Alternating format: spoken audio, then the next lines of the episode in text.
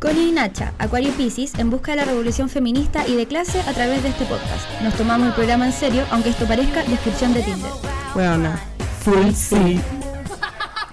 Ahora debería sonar Hannah Montana y eso. Antes de que comience este maravilloso capítulo de fleterío y religión, quiero comentarles que tuvimos problemas con el audio. Recibimos incluso ayuda profesional. Y esto es lo que resultó. Les pido que escuchen con mucha paciencia, pero también con mucho amor, porque está muy bueno. Eso, beso. Hola, hola, hola. Público de Huevona Full C. Volvimos en un nuevo capítulo de este tu podcast favorito. Ella. Eh, eh, me, me encuentro acompañada de María Ignacia Pérez como siempre, pero ya volvimos con un capítulo recargado y especial. eh, en el que vamos a hablar de un tema polémico a partir de Arenito. Eh, y como nosotros no estamos cercanas, no somos protagonistas de la homosexualidad y la religión, trajimos una invitada especial. Sí, porque una es inculta pero quiere aprender y qué mejor de la gente que ha vivido esta experiencia, porque periodista y antropóloga algo debimos haber aprendido de la academia, por lo menos. Así que trajimos a una persona eh, que se va a presentar eh, ahora y mm, no sé, la encontramos en Twitter y nos gustó su contenido, así que la invitamos. Francamente. Hola a todos, eh, mi nombre es Millaray, eh, soy de La Hormiga de Peñalolén, pobladora mapuche, eh, y estoy acá porque durante toda la mayor parte de mi vida eh, fui miembro de una iglesia, la iglesia mormona, y crecí bajo esta premisa de, de, religiosidad, pero al mismo tiempo me di cuenta que era bisexual. Así que tengo harto que decir referente al tema porque justo es algo que me cansa a mí, yo nunca encajo como en ninguna parte porque como que de aquí, de allá, de un lado para otro, pero aquí justo es un tema que a mí me gusta hablar, que trato de dar mi, mi experiencia de vida también, contarla, porque yo sé que hay muchas y muchos cabres que están en la misma que uno, porque es como crecer en un ambiente religioso, pero que no sabéis cómo salir o si te vaya a quedar o, o- o cómo, cómo compatibilizar tu, tu, tu ser con lo que te están diciendo. Sí, pues y Yo tengo además- igual. Dale con Dale, dale, perdón. puta. dale. Dale, dale, dale. Ya, es que aparte de la, la dicotomía religiosidad-fleterío, también eres pobladora mapuche, pues entonces le agregáis otro factor. Otra opresión. Sí. ¿Y ¿Tú cuántas Sí, es opresiones tienes? Enumeran. Sí, es que mi familia es mapuche, eh, yo soy champurria, mi arroba también es champurria por ahí, eh, mi papá es chileno, es como bien blanquito, el de ojos verdes, y mi mamá es mapuche de, comunidad. Y mm, nosotros entramos a la iglesia aquí en la población. Fue como una, un ingreso que mi papá hizo porque estaba con problemas como de eh, consumo de sustancias. Entonces él ingresó a la iglesia por, por esa vía, como la mayoría de las personas que están en la pobla, como que buscan también una salida o religiosa, y como no hay muchos tampoco antecedentes de políticas públicas para el tema de, de consumo como peligroso, eh, entramos a la iglesia, yo entré a los cinco años en la iglesia, en una Guau. casa chica, sí, muy chica, yo viví por eso toda mi, toda mi niñez, adolescencia, yo me fui de la iglesia a los 19, 20 años recién. Yo tengo 25. Grande igual. Entonces viví casi toda mi paradigma de infancia con, con, la iglesia, también tratando de, de llevar eso a cómo se compatibilizaba con mi ser mapuche, también, también fue una pelea, eh, porque habían cosas totalmente incompatibles, que como de creencia, eh, y eso se mezclaba también con el tema de descubrir que me gustaban las chicas también, eh, y cómo, cómo hacerlo, pues, cómo, cómo vivir con, con eso si en el fondo me estaban diciendo que, que estaba mal, pues, ¿cachai? Sí, po. Así como qué se hace, qué procede. Sí, pues, ¿qué procede aquí? ¿Qué procede en tu adolescencia cuando tú te das cuenta que está pasando algo? Que, pucha, que no estáis como en la heteronorma, que al principio no le ponéis palabra, por lo menos en mi caso fue no sabía qué, qué palabra encajaba conmigo. O sea, yo no sabía de bisexualidad, de pansexualidad, no sabía de lesbianismo, no sabía nada porque en mi entorno no se veía. Claro. se conversaba, era algo totalmente callado, porque incluso dentro de la iglesia no era un tema que, que le gustara hablar, ¿cachai? Como que era tanta la heteronorma, como era tanto eso, que jamás hablaban de homosexualidad y si lo hablaban era en silencio, con un susurro bajo, como los homosexuales y nada más y eso era como, no se daban grandes discursos, y nada, entonces era nadar sola, pues sola contra, contra lo que estabas sintiendo, contra los, guiños que te hacían por fuera, y no, un escenario súper super complejo crecer y liberarte también de eso. Oye, tomándome un poco del tema de liberarse y de, y de también no tener referentes siendo adolescente, yo creo que eso pasa tanto en la comunidad de la disidencia hetero de la disidencia a la heteronorma y, y, si género también, y no tenéis referente, yo creo que uno de los primeros referentes gay que yo tuve en mi vida fue Arenito, en Jingo. El, como el, por el 2007 que fue el boom de Jingo, yo era chica en ese tiempo y, recuerdo mucho que Arenito era abiertamente homosexual. Eh, por eso estamos haciendo este capítulo, en verdad, por, por esta nueva salida del closet de Arenito, que fue hace poco. 2.0. Ojalá claro, su salida del La última. Ojalá la última. Por favor. Eh, y esto generó toda una controversia con la gente en general, como opinando si estaba bien que saliera de nuevo del closet, todo el daño que hace esta cuestión de reprimirte siendo una figura pública eh, y lo que genera en el resto de las niñas, en el fondo, en el reconocimiento de su identidad sexual. Em, se generó todo un debate y con la Nacha dijimos como ya tenemos que hablar de esto, pero no sabemos nada porque crecimos en familias en las que no... Bueno, si bien mi familia tiene cercanía a la iglesia eh, católica, no es una cuestión como con la que yo me haya visto permeada realmente. Entonces, en verdad me gustaría primero saber tu opinión respecto a la situación de Arenito. No sé si, si cachaste bien lo que pasó y, y qué pensáis también desde, desde tu vereda. Eh, mira, yo seguí la polémica en Twitter, porque yo soy muy cercana a Twitter y como que me informo todo por ahí, no veo las noticias, pero leo Twitter.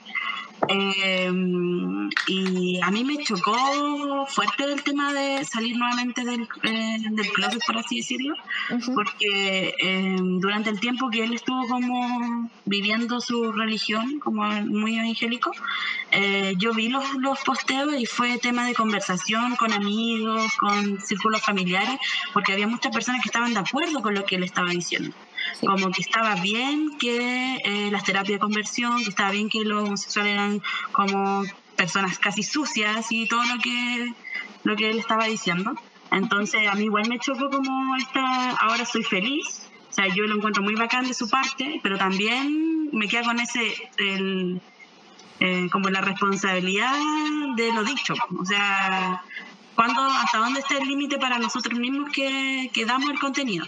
Porque igual para mí por lo menos me afectó como haber escuchado anteriormente su o ver su, su propaganda como eclesiástica.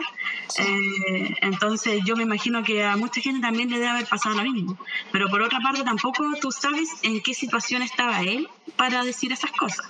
Porque, por ejemplo, yo eh, en mi propia experiencia también he estado como en esa encrucijada de querer encajar, de que mis amigos van a la iglesia, de que todo mi alrededor va a una iglesia y yo no.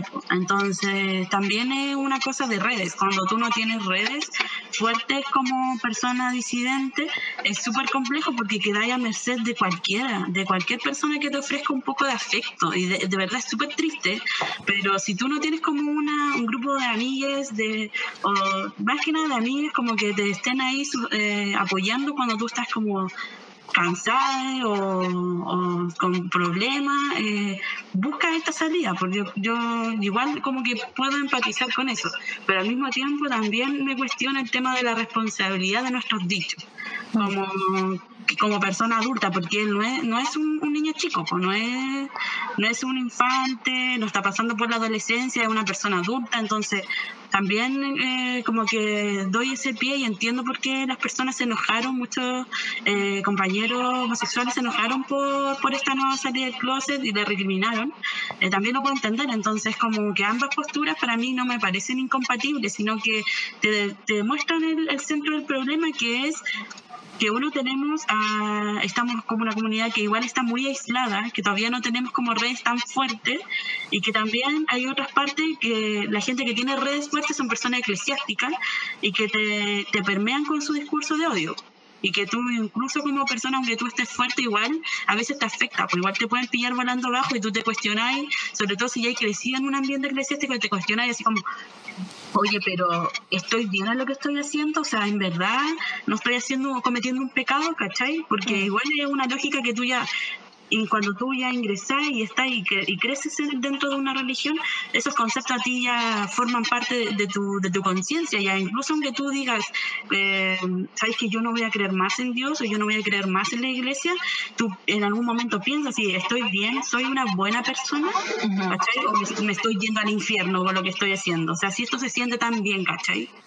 Sí, pues sobre todo en, en, una, hablándolo también desde la lejanía y desde como el conocer la religión a partir de otros y otros, como siendo que las religiones te suelen enseñar la culpa de que las cosas se sientan bien, como sin un, sin un objetivo más allá de eso, como uno no viene como a sentirse bien, porque uno viene bajo, no sé, en la religión católica, bajo a que Jesús eh, se sacrificó por ti. Entonces tú no vienes aquí a pasarlo bien. Entonces es complejo y, no sé, yo me acuerdo cuando Arenito estuvo en primer plano para decir eh, que, era ex gay. Eh, fue súper duro escucharlo, pero en mi, en mi espacio fue como ya, como si vaya a entrar, o si vaya a entrar al closet o te diste cuenta que efectivamente no era gay y estaba experimentando, como bacán, cosa tuya. Pero eso no va a cambiar mi forma de existir como disidente, pero tal vez sí va a cambiar la forma de existir de niños disidentes en camino de ser disidencia, en donde han intentado eh, poner el tema sobre la mesa, en donde igual llevamos tiempo como logrando que se entienda que tal vez no te guste la existencia homosexual, pero eso no significa que es una enfermedad y que salga este huevón a decir, no, yo soy ex gay porque me sané, estoy bien.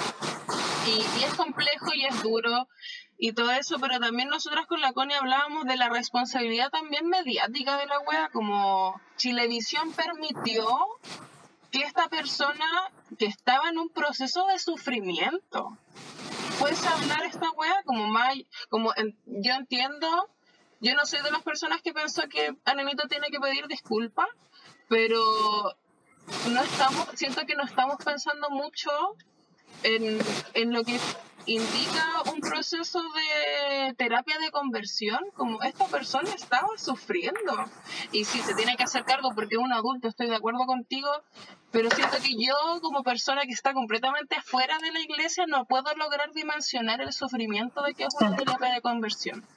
Como, y de que eso existe y de que está pasando allá afuera y que hay gente que lo está viviendo es súper complejo el escenario porque eh, dentro de las comunidades lo que pasa, yo lo viví como siendo mormona, como adolescente mormona, que, y también viendo a otra amiga, porque cuando tú ya eres como perteneces a una religión, lo que te enseñan es que tú te juntes con gente de tu misma como creencia, ya que tu mismo credo. Entonces tú lo que pasa es pasa a formar parte como de una pequeña, como muy reducido círculo de amistades y cuando tú vas ampliando tu círculo de amistades son dentro de la propia comunidad eclesiástica. Entonces yo, por ejemplo, si me juntaba con gente mormona, eh, me iba a juntar con gente mormona de La Reina o gente de, mormona de Macul, que eran como la gente que era más cercana a Peñarolén.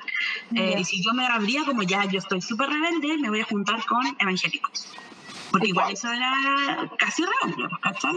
Porque ¿Era casi qué? casi rebelde porque te juntando ah, con gente que no era mormona. Wow. Esa es la lógica que está también en la iglesia evangélica. Yo escucho, mis primos son evangélicos, yo tengo un tío que es pastor. Y es lo mismo, es lo mismo, porque tú eres evangélico y tú te tienes que juntar con evangélicos. Y por ejemplo, a nosotros nos pasó algo muy chistoso, que fue que a mi primo le dijeron que no se podía juntar con nosotras porque nosotros éramos mormonas. Y las mormones estaban mal, entonces solamente se podía juntar con evangélicos. Qué es duro. y si eso es como algo que pasa dentro de las comunidades, yo no sé por qué lo viví pero dentro de fuera todos creen que es como es de verdad un mundo aparte, un mundo aparte con regla aparte, con conducta aparte, con creencia, con premios, con castigo aparte, de verdad. Es, es como yo ahora que ya estoy, llevo cinco años, seis años sin ir a, sin pisar la iglesia, sin hacer como nada fuera ritualidad, me doy cuenta que yo estaba viviendo muy en un mundo muy pequeño, muy diminuto, porque me enseñaban a estar como de la iglesia a la casa, de la casa a la iglesia, y, sin conocer a nadie más, y, así todo, todo muy reducido, y aún así como que tú tratabas de buscar referentes, para ver si alguien más estaba viviendo como no tuvo, a ver si alguien se estaba cuestionando esto, si alguien le producía algo, porque yo toda mi adolescencia yo miraba para allá y yo decía, ¿hay alguien más en esta sala que le está pasando lo mismo que yo? Como que, porque a mí me premiaban, a mí en la iglesia yo era una niña de las que tenía un futuro así prometedor en la iglesia. Wow. yo me juntaba con hombres. Yo no miraba a los hombres, entonces esto mm. estaba bien porque yo estaba respetando la ley de castidad. Wow. Me felicitaban porque yo era una persona muy casta. Pero porque a mí no me gustaban los varones, ¿cachai? Estaban cocinando senda torta. ¿eh? no tenían idea, niña. No tenían idea. Entonces a mí me felicitaban. Eso, yo, yo me, mira, el primer caro que yo me comía, así como ya, porque soy bisexual y todo, fue como ya mayor de edad. ¿cachai? Yo toda mi adolescencia suspiraba por cabra y era como la chiquilla. como que me gustó uno que era como, ya, pero siempre con las chiquillas, entonces yo me, a mí me, yo, pues creo que yo tenía como esta especie de doble vida, porque iba a la iglesia, hacía todo bien, pero por dentro carcomiéndome, así como, no, estoy en pecado, estoy en pecado. Estoy, Hannah Montana, ¿quién eres tú? nadie, Hannah Montana, nadie, nadie. Bueno, Disney compra esto, porque esto es lo que va. Yo, yo lo que quería, eh, tomarme un poco las palabras de las dos, eh, esta weá como del, del pecado y de el bien y el mal, como el castigo cuando te equivocás y el premio cuando haces las cosas bien. Yo igual, o sea, con la noche estuve investigando harto para poder no venir a dar la lata, la cacha al podcast. Y... Mm, y mucho se, mucho se habla como de esta cuestión de que tú la sexualidad la vives para poder reproducirte y no para, para generarte placer a ti mismo y el placer es esta cuestión como media... Y bueno, es también lo que dice Cast, como que venimos, nosotros deberíamos tirar solo para tener guagua y no para sentir placer. Y estuve escuchando unos podcasts de gente que es parte de comunidades religiosas de, de distintas religiones y mm, al final esta cuestión de decir como si el placer está bien o mal, o que está, o, si se puede ser homosexual o no se puede ser homosexual y, religioso, o si te vas a ir al infierno por ser homosexual, al final son interpretaciones de las religiones que llevan años y años, po. Y, y esa cuestión igual la encuentro heavy, porque al final yo miro para atrás, no sé, 10 años atrás, y ya ser gay era completamente distinto. Era inimaginable que un papa dijera que podría bendecir uniones homosexuales. Como encuentro que la, que la cuestión últimamente, o la discusión ha avanzado muy rápido últimamente, pero al mismo tiempo siguen habiendo espacios en los que mm, esta discusión ni siquiera se da. Como que uno que está fuera de esto piensa que hoy esto es, casi que situaciones particulares. Vivimos en un país en donde hace súper poco, el 14 de septiembre del 2020, la Lorena Recabarren, que era subsecretaria de Derechos Humanos, cuestionó el prohibir la terapia de conversión en Chile y ojo, es la subsecretaria de Derechos Humanos, era la subsecretaria de Derechos Humanos en ese momento. Cuestionó el, el, que dejara, se hiciera ilegal la terapia de conversión en Chile porque podría haber gente que quisiera hacerlo em, voluntariamente. Onda, sugiriendo que podría haber gente que quisiera curarse de esta enfermedad que es ser gay, homosexual, eh, trans, etcétera, ser residencia de, de la norma. Eh, y esta weá pasa como nosotros sentimos que quizás lejos, pero está al lado tuyo. Hay niños, niñas y niñas naciendo y creciendo en lugares donde eres un bicho raro, que no tenés alguien que, que, te acoja. Igual en base a eso quería preguntarte, Mía, ¿cómo fue cuando dijiste como ya? Ya concha tomar este esto ya no lo, me lo puedo seguir aguantando, ayuda a que alguien me ayude. Como no soy heterosexual. Atrapada. sí.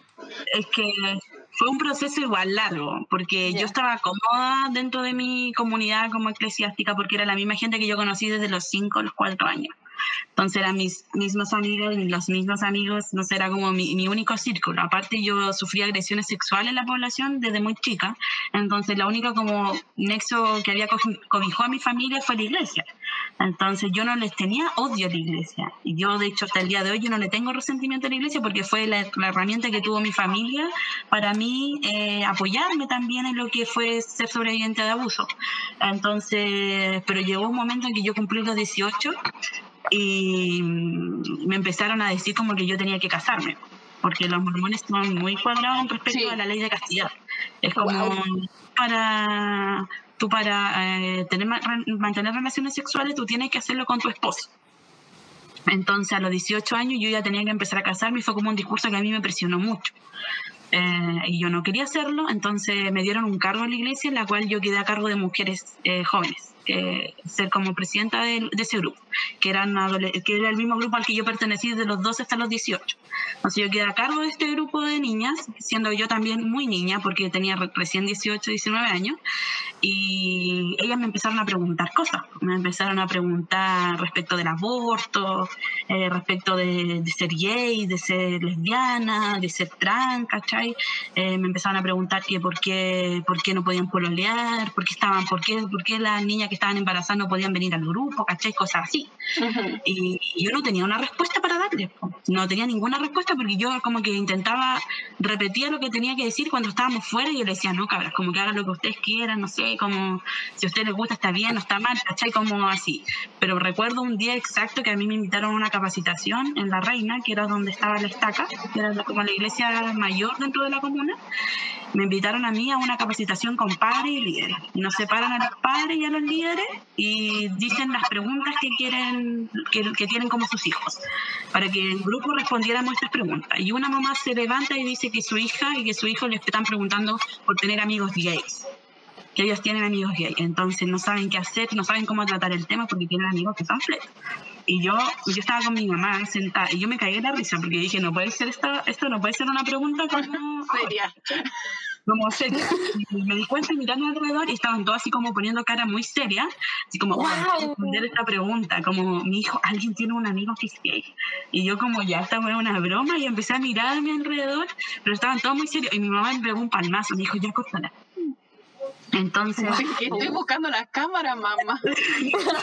yo quedé así muy sorprendida. Entonces ahí le dijeron que tenía que juntarse con personas que tuvieran sus mismos valores. Y le citaron un, un, folleto que se usa en la iglesia, que es Fortaleza para la Juventud, y yo lo tengo por acá, que le dice, selecciona tus amistades con mucho cuidado, ya que éstas surtirán una gran influencia en tu modo de pensar y actuar.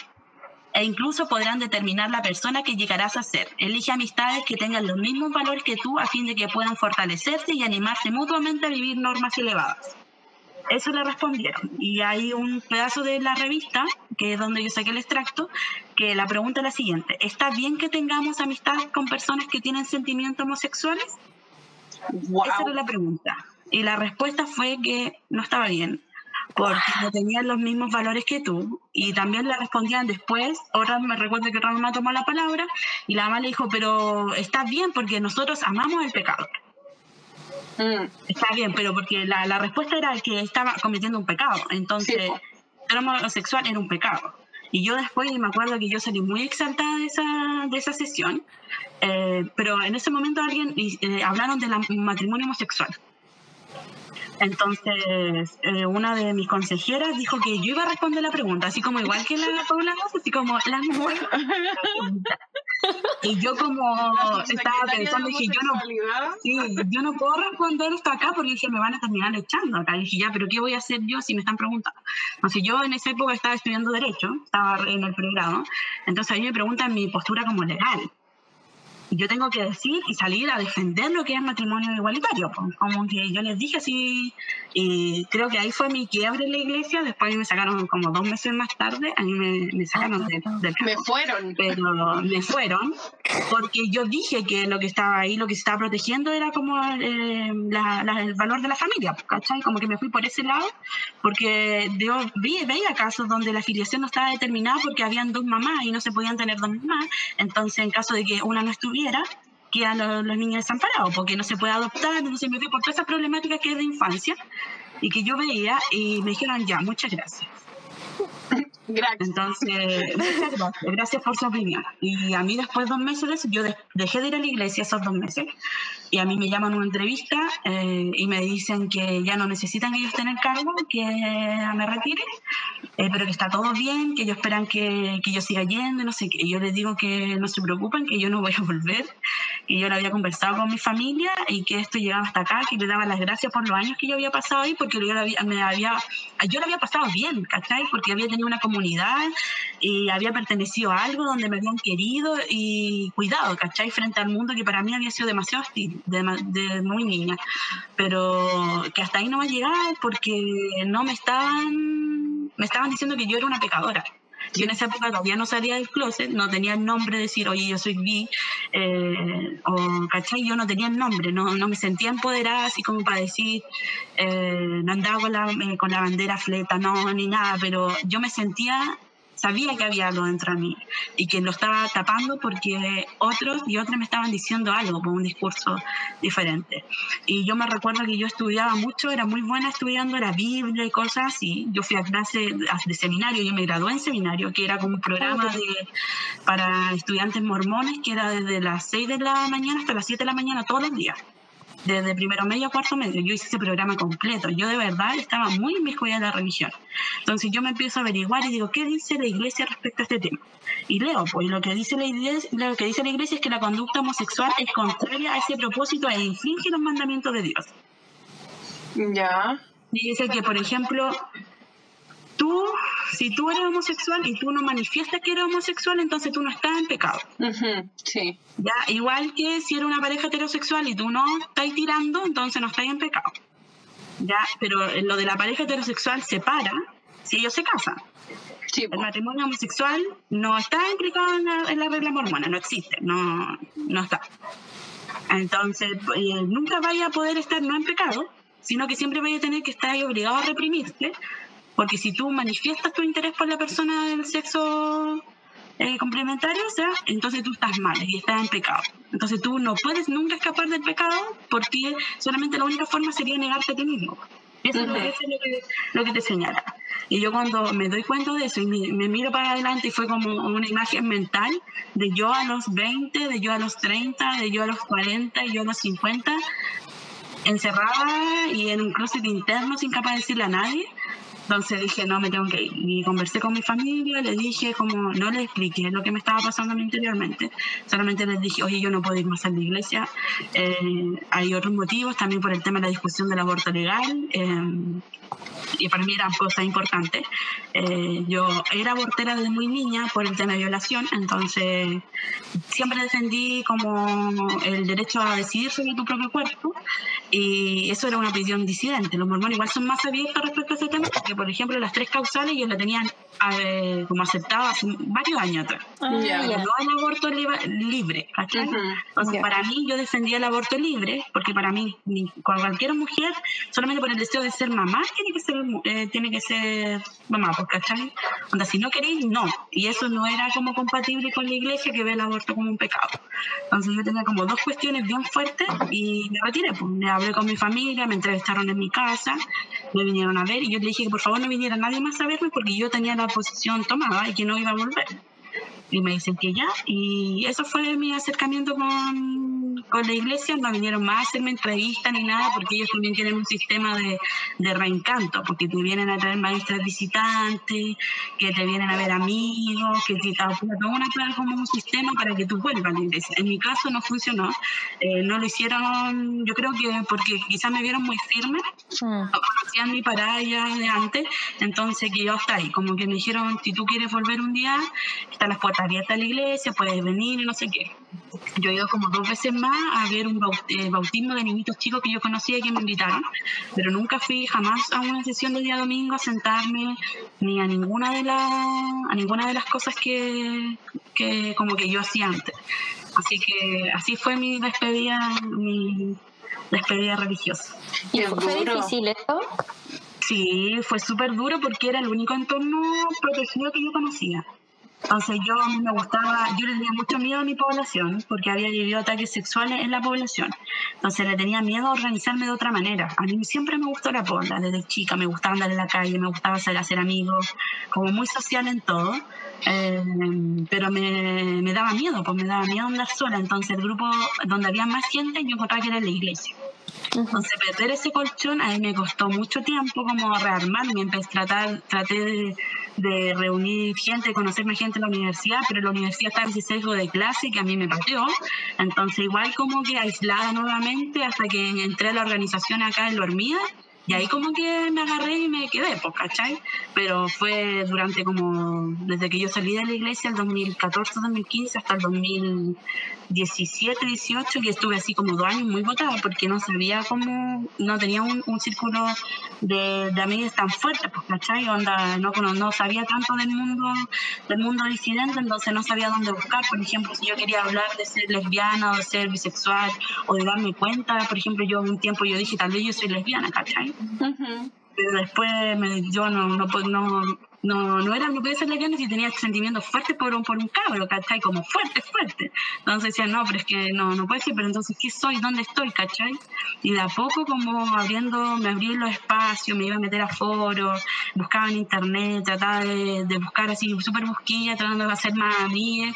Y ahí, como que encontré la fuerza para decir, oye, a mí me pasa esto, yo soy esto.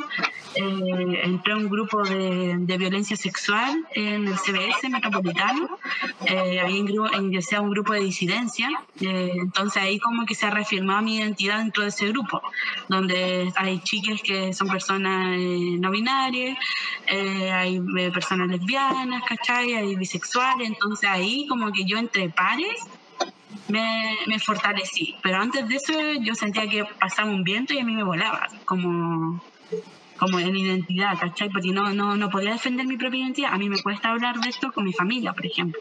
Las mm. únicas personas que saben que yo soy bisexual es mi papá y mi hermana. Mi mamá no tiene idea, mi mamá no le interesa, ¿cachai?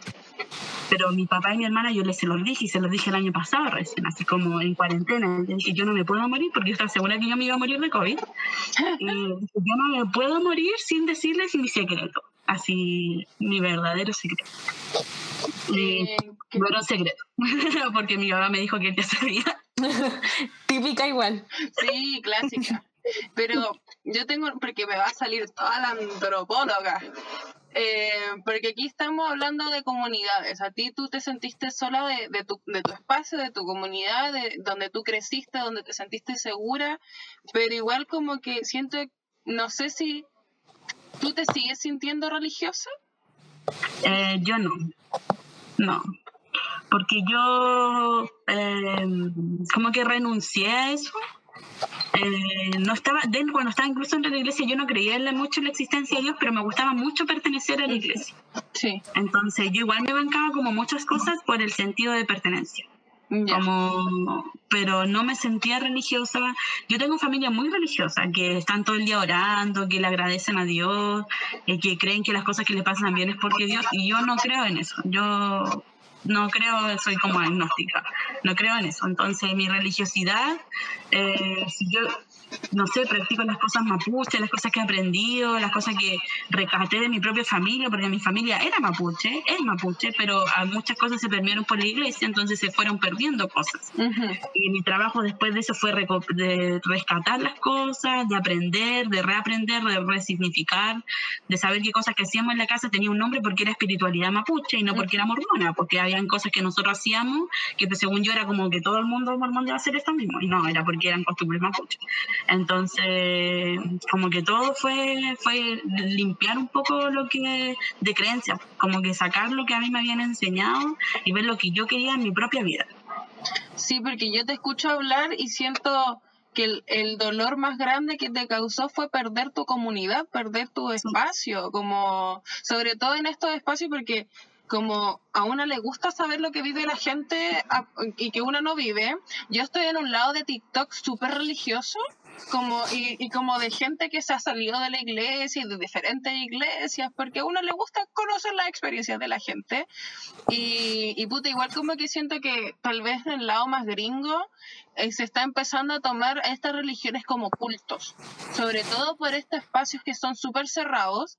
Y, y es súper duro porque cuando esta gente empieza a salir de estos espacios, se dan cuenta que afuera era otro mundo como, sobre todo por lo que contáis tú, de solo podías juntarte con la gente que, que sentían lo mismo que tú, que creían lo mismo que tú, que tampoco es tan extraño como pensándolo como fuera de la iglesia también funciona un poco así, no es tan, no es tan como prohibitivo, eh, a menos que tu familia sea como hipercomunista o hiperfacha, como que no, no te gusta con esa gente comunista y esas cosas, que uno lo vive igual.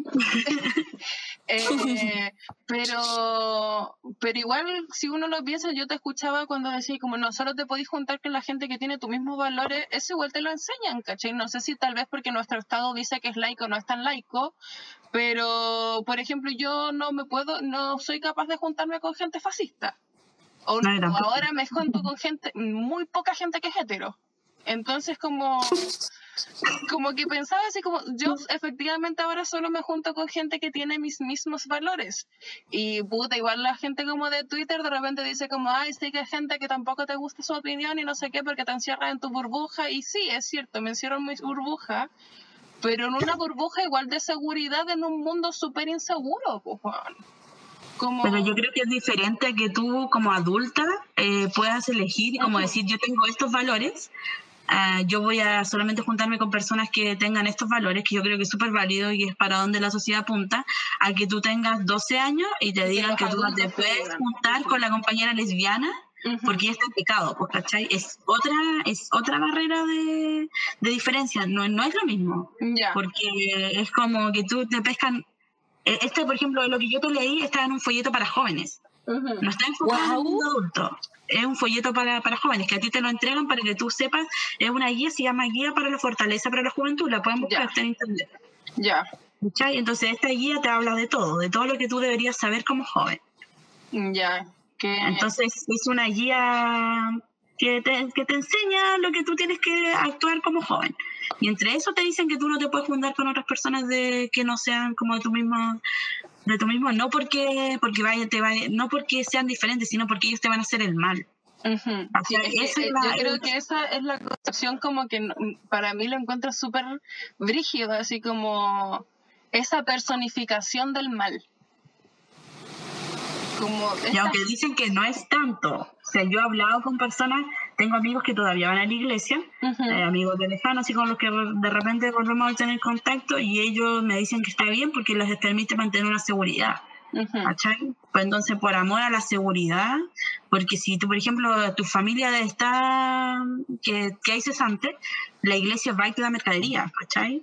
Va y te cuida, tú vas y te vas al psicólogo, eh, no sé, pues, tu mamá, tu abuelita van a los círculos de señoras mayor, ¿cachai? Mm. Entonces hay un respaldo y eso es lo que muchas veces uno se banca como discursos de odio, pero por el sentido de que tienes a alguien que te va a apañar, ¿cachai? Entonces eso es lo que pasa, yo creo que eso también es un problema con las personas que somos disidentes y nos criamos dentro de una iglesia o que hay gente que debe permanecer en la iglesia porque faltan redes de disidencia. Sí, déficit de eso. ¿Qué pasa si a mí yo le digo ahora a mi mamá, oye, ¿sabéis qué? A mí me gustan las mujeres, me gustan los hombres y salgo con personas no binarias y yo le digo así de partida, mi mamá me puede incluso echar de la casa.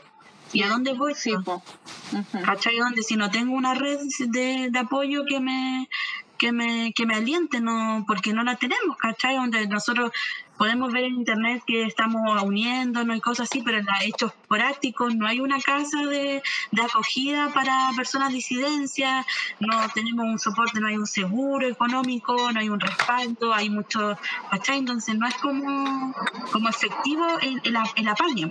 Lo que sí te da es estar en silencio estar en silencio en una comunidad religiosa, claro, tú estás en silencio, podía ser tu vida escondida, que era lo que yo hacía yo, pero en el caso de emergencia tenía alguien que te respaldara. Sí, pues y además... el precio del silencio. Si tú tuvieras estar, es lo que vale la comodidad. Sí, pues y además pienso en, porque tú decías que ya no, o, en un punto ya no creía en, en, esto, sino era más la comodidad y el espacio, me imagino la contradicción para la gente que hasta el último minuto y después de salirse de la iglesia sigue creyendo. Sí. Eh, Yo conozco personas así.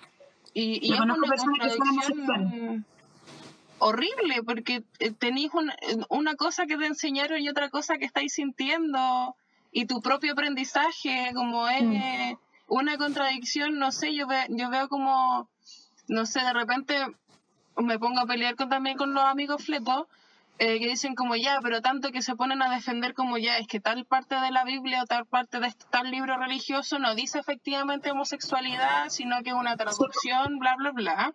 Eh, ¿Y qué me importa? Como la iglesia es el problema. Como sí, pero hay gente que sigue creyendo eso. Es necesario para esa gente saber que esas son traducciones e interpretaciones de hombres, sobre todo, de hace muchos años, y donde no era efectivamente homosexualidad, donde ellos también tienen que seguir viviendo con sus creencias. En la iglesia mormona pasa eso más que nada en el movimiento gringo, porque como la iglesia mormona viene de Utah, de Estados Unidos, entonces hay muchas disidencias también que han armado como colectivos de mormones que son homosexuales, que son disidentes, ¿cachai? O sea, igual hay harta información al respecto que defienden eso, porque lo que se está es una mala interpretación, que en ninguna parte se dice que la homosexualidad es pecado, que porque el bien más importante para los mormones es la familia. Entonces, que no están permitiendo que se creen nuevas familias, ¿cachai? Por el tema de la prohibición de celebrarse matrimonio. Entonces, eh, también hay hartas voces disidentes en Estados Unidos. Y yo, me, yo dije en un momento, dije, tal vez yo debería ser esa voz de disidencia que en, en, comunidad. Pero yo de verdad me vi y dije, es que yo tampoco puedo ser disidente porque yo no me quiero quedar aquí, si yo no creo en esto ya. Entonces, ¿para qué voy a, voy a estar moviendo las masas si en realidad yo hace rato que no estoy pescando esto, como que no me siento cómoda y me quiero ir, ¿cachai? Como, me, ¿para qué? Entonces fue como, pero yo creo que además que hay más de una, más de cinco, más de diez personas, más de cincuenta que están en las comunidades mormonas, en Chile, en Santiago, en región, y que se deben sentir así, porque deben mirar para afuera y decir, pucha, me voy a quedar aquí porque me gusta, porque me siento cómoda, pero eh, sé que me estoy mintiendo a mí mismo, sé que no estoy completamente feliz, ¿cachai?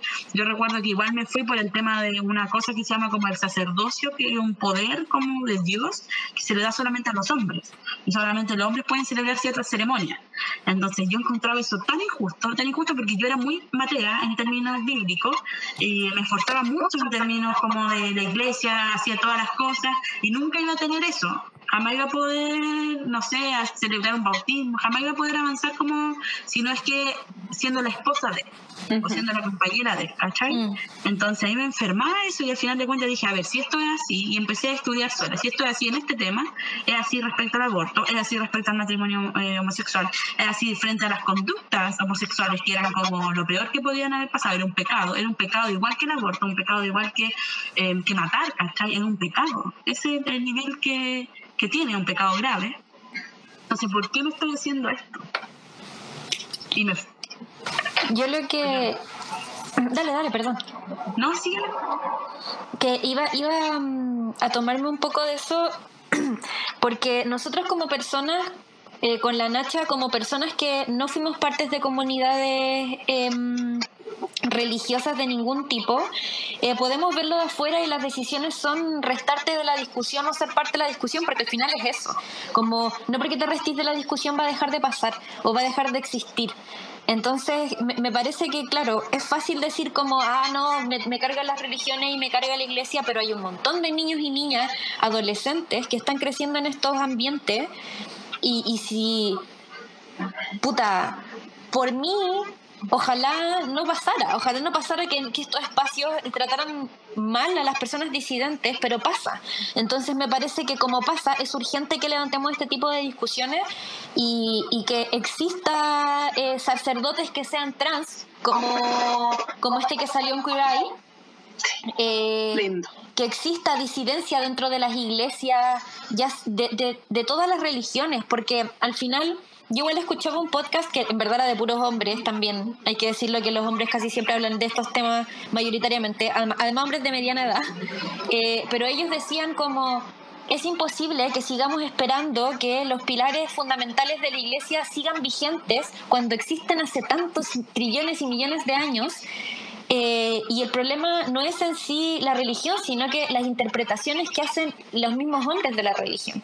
Y al final a mí en realidad así personalmente no me interesa porque es algo con lo que yo no vivo en constante contradicción, pero sé que hay gente que vive en constante contradicción y que podría generarle eh, alivio saber que existieron eh, santos que eran gay o santas que eran lesbianas, ¿cachai? Como a mí no me hace ningún cambio en mi vida, pero quizás para algunas personas sí. Y eso también es una interpretación que, claro, no es válida para las iglesias más importantes, ¿cachai? Pero sí puede ser importante para ti para pensar la religión de una forma distinta. Como que me pasa que yo no necesito la religión, pero puede haber gente que sí la necesite y que la necesite para sentirse, eh, no sé, bien, tranquilo, en paz. Y creo que esas personas también se merecen tener religiones amistosas, como con sus seres, con sus identidades. Además, sobre todo con el abandono estatal que ha tenido el, o sea, el Estado de Chile hace años, desde la dictadura, eh, con las comunidades, las poblaciones, como dice la milla, la milla viene de una pobla, en donde la iglesia se hizo cargo de los espacios seguros, en donde el Estado no estaba haciendo nada. Como, y, y ah, sobre todo con lo último que ha pasado, sobre todo en la hormida, como los pacos han ido a matar. Y, y la gente necesita sus espacios seguros. Entonces, yo creo que restarnos de estas conversaciones, o sea, no restarnos, porque yo no tengo nada que agregarlo de alguien que sí lo ha vivido, pero no escuchar estas conversaciones, negarse también a una realidad latinoamericana, sobre todo con, con lo importante que ha sido la religión en Latinoamérica yo creo que eso es como lo más que hay que recalcar porque eh, yo he visto muchos tweets eh, y comentarios así como de que la gente que va a la iglesia es tonta, eh, sobre todo de partes más como elitistas en Twitter sobre todo. Eh, pero también hay que cachar que hay un abandono, hay un abandono profundamente en, en los sectores periféricos, en las zonas rurales, por ejemplo. No solamente en las poblaciones, sino que en zonas rurales. Eh, yo pongo el caso de mi abuela, mi abuela también eh, se metió en una iglesia porque no tenía quien la apoyara, pues, ¿cachai? Entonces la religión pasa a formar parte de tu vida porque tú la invitas, porque necesitas, tienes esa necesidad de, cobijo que, que, como, te, como te lo presentan. Y aquí en Santiago es similar, o sea, la población igual hay hay un alto índice de, de, abandono, este, el narcotráfico de verdad es una cuestión que está desatada y que tienes dos formas de sobrevivir acá. O te encierran en tu casa o tú sales al mundo, pero tú sales al mundo exponiéndote a las drogas, delincuencia y la otra opción que te presentan es como la iglesia. Sin embargo, también están las organizaciones sociales. Las organizaciones sociales son las que le están haciendo la pelea al narcotráfico, a la delincuencia, ya las mismas iglesias, ¿cachai? O sea, los espacios, mientras más organizaciones hay en los territorios, yo estoy una convencida de eso, más organizaciones hay, menos cabros traficando. Porque los cabros están en otro discurso, en otra parada. También se criminaliza eso. O sea, nosotros acá, los cabros que estaban peleando en la primera línea, que estaban peleando en los pacos, lo primero que dijeron era que eran narcotraficantes. La primera, el primer discurso mediático. Pero no, pues no eran narcos, y los cabros estaban aquí convencidos de que ellos estaban haciendo un, bien a su población, que lo estaban defendiendo, ¿cachai? Entonces también se van, te vas dando cuenta que el discurso eclesiástico no es tan ajeno a la sociedad, porque está mezclado, sobre todo en las partes más, más pobres, una parte donde se tiene que discutir, no, no es como algo que podés decir, ay, yo no me meto acá, porque hay un alto, por, un alto porcentaje de la población que se considera religiosa, que se pertenece a una iglesia, que va a la iglesia, quizás no va, pero aún así tiene esa, esa forma de pensar, pues hay que discutir estos temas, porque si no estamos hablando entre convencidos, creo yo. Estamos tomando en el lomo entre convencidos y al final de cuentas las cosas pasan, las niñeces se arruinan, la, la adolescencia se vuelven tortuosas, ¿cachai? Y tenés que esperar hasta los 20 años para recién como darte cuenta de que, oye, ¿sabéis qué? Soy lesbiana. Yo me, me hubiese encantado como haber tenido una, una infancia más, más abierta, ¿cachai?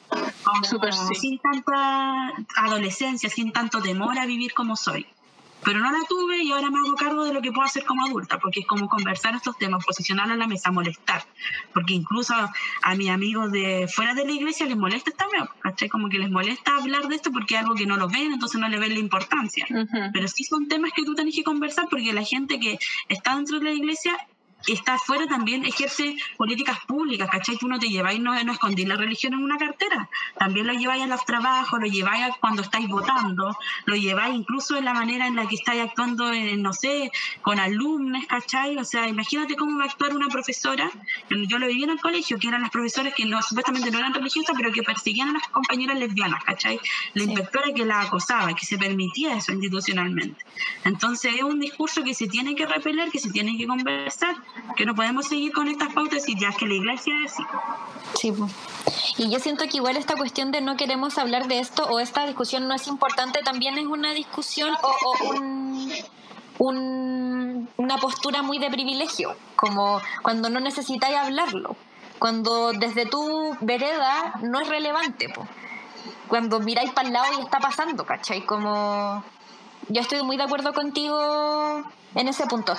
Mira, yo creo que acabamos de poner los puntos sobre las IE, sobre todo tú en verdad, y me gustaría que eh, nos contarais o, no, nos dijerais un poco qué le diríais tú a un niño, niña, niñe o un adolescente que esté viviendo esta situación de ser disidente dentro de una comunidad religiosa, sea cual sea.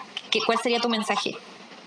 Eh, mi mensaje yo creo que le diría que sea paciente, que, que quizás en el momento no se va a sentir comprendida, ni comprendido, ni comprendida, pero que, y quizás no va a tener las redes de apoyo inmediato, pero que a medida que va creciendo, eh, se va a poder ir fortaleciendo, que las experiencias duras también le van a, hacer, le van a servir para formarse eh, un cuero que, y que se, se quiera mucho, que aunque no lo quieran, que se quiera mucho.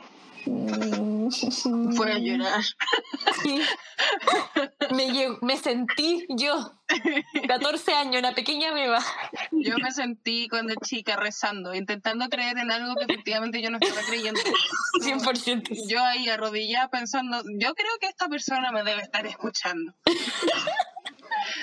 Oye, qué maravilloso, me gustó mucho esta conversación. Eh, aprendimos muchas cosas hoy.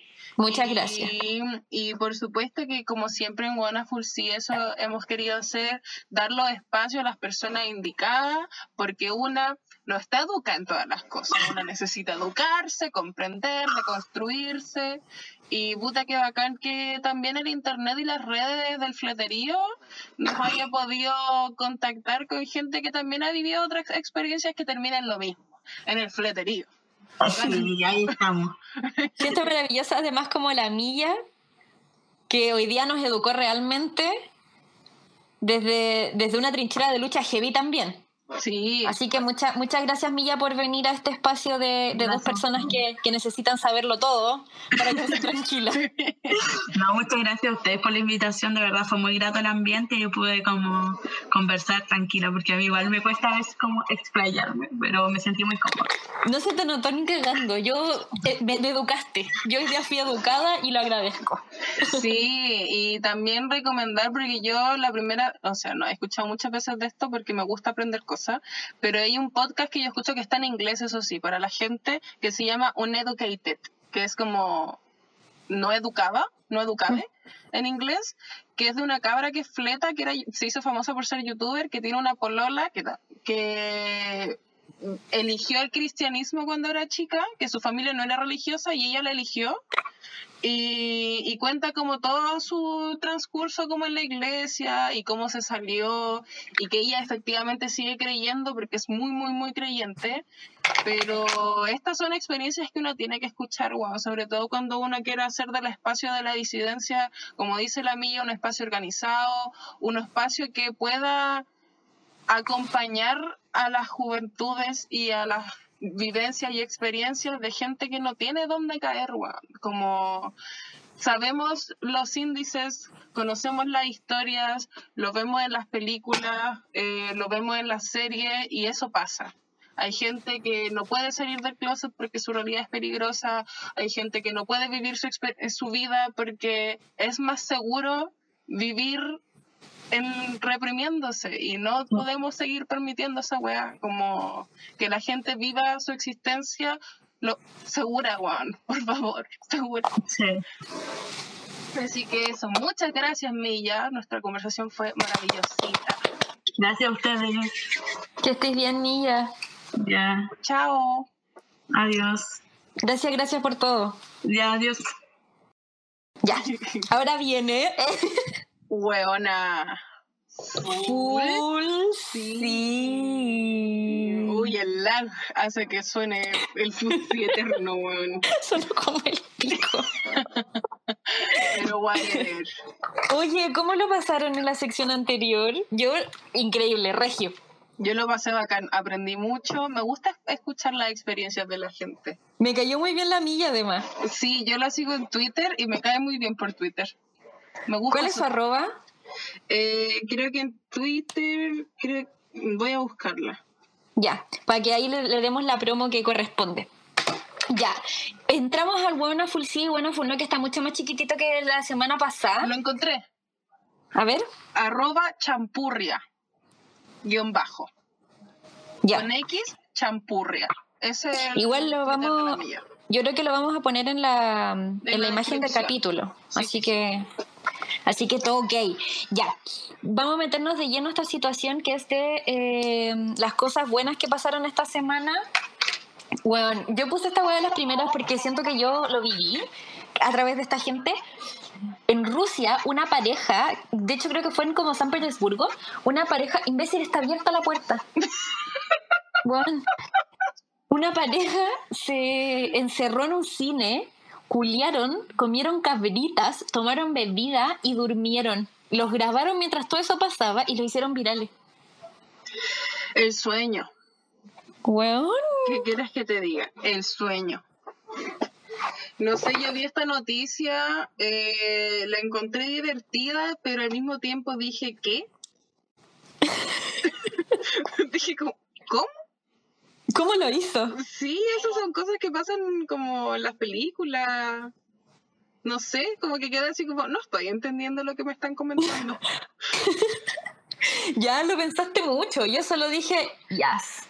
Es que, weón, mi pregunta es cómo, cómo chuche te metiste al cine, cómo chuche hiciste todo eso, ¿realmente cierran los cines y dejan las cabritas ahí por siempre? Sí, igual me pasa eso. Es que las cabritas estaban hechas de antes o ustedes las hicieron porque si ¿Llevaron estaban de antes, porque si no se le añejaron. Estaban añejas esas weas y no las quiero. Sí, la hormiga, niña.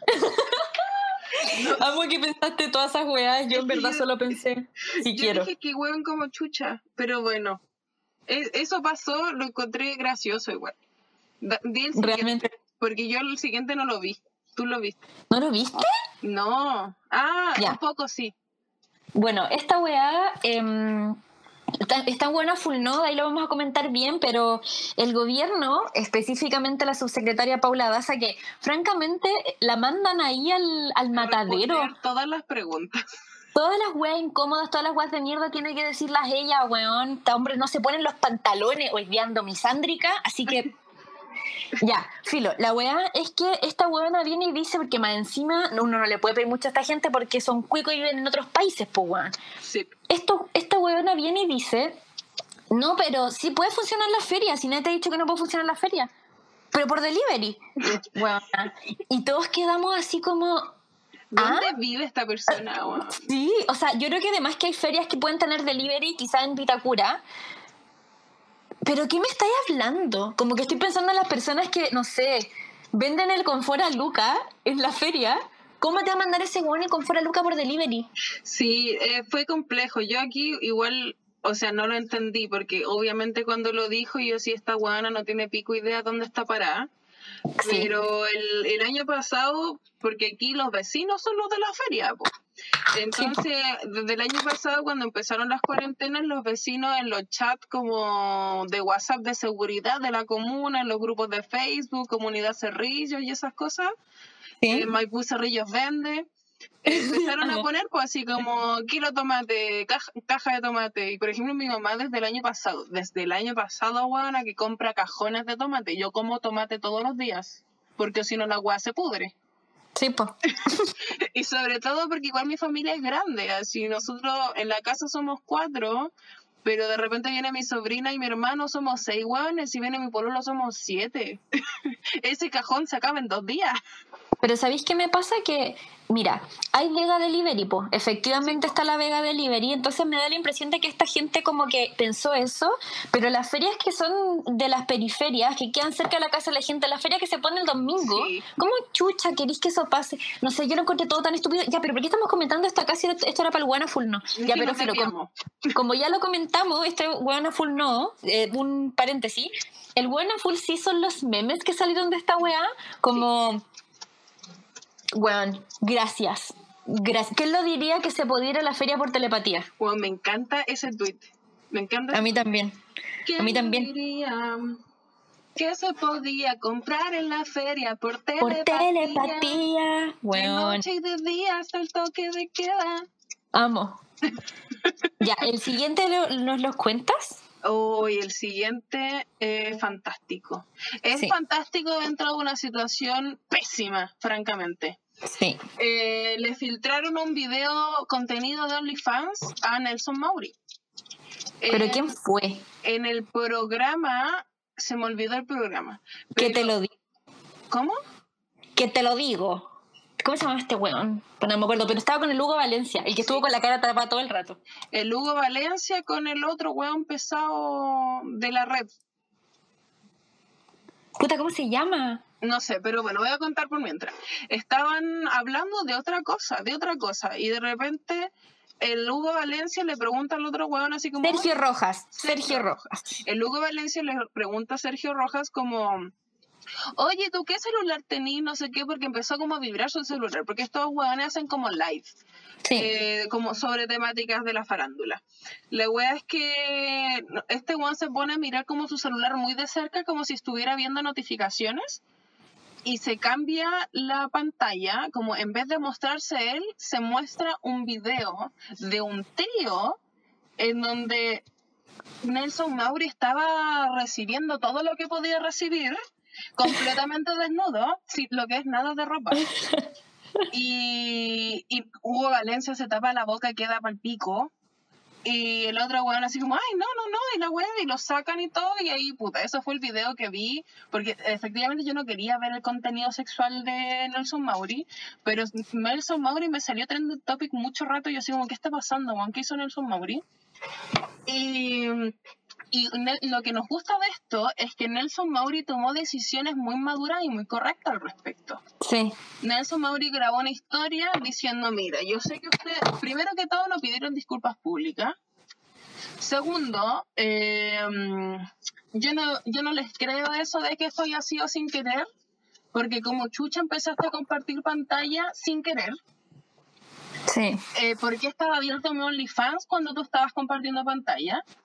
Eh, pero bueno, ninguna publicidad es mala. Ustedes ya tuvieron un sneak peek de mi contenido de OnlyFans, así que vayan a suscribirse, pues perrita.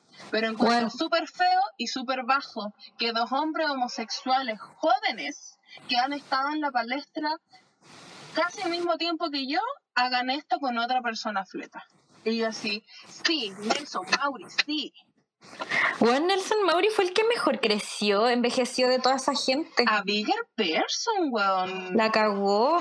¿Y sabéis qué me pasa con toda esta weá? Que el, no hay publicidad mala nunca había sido tan real. Porque en el caso de este weón que, que va para concejal, parece, o para... Ah, sí, para constituyente que decía quiero acabar en la constituyente. Sí. Quiero acabar adentro de la constituyente, no, no me acuerdo, una weá muy asquerosa. Asquerosa de hombre. Sí, eh esa weá, mala publicidad. No había cómo convertirla en buena. buena.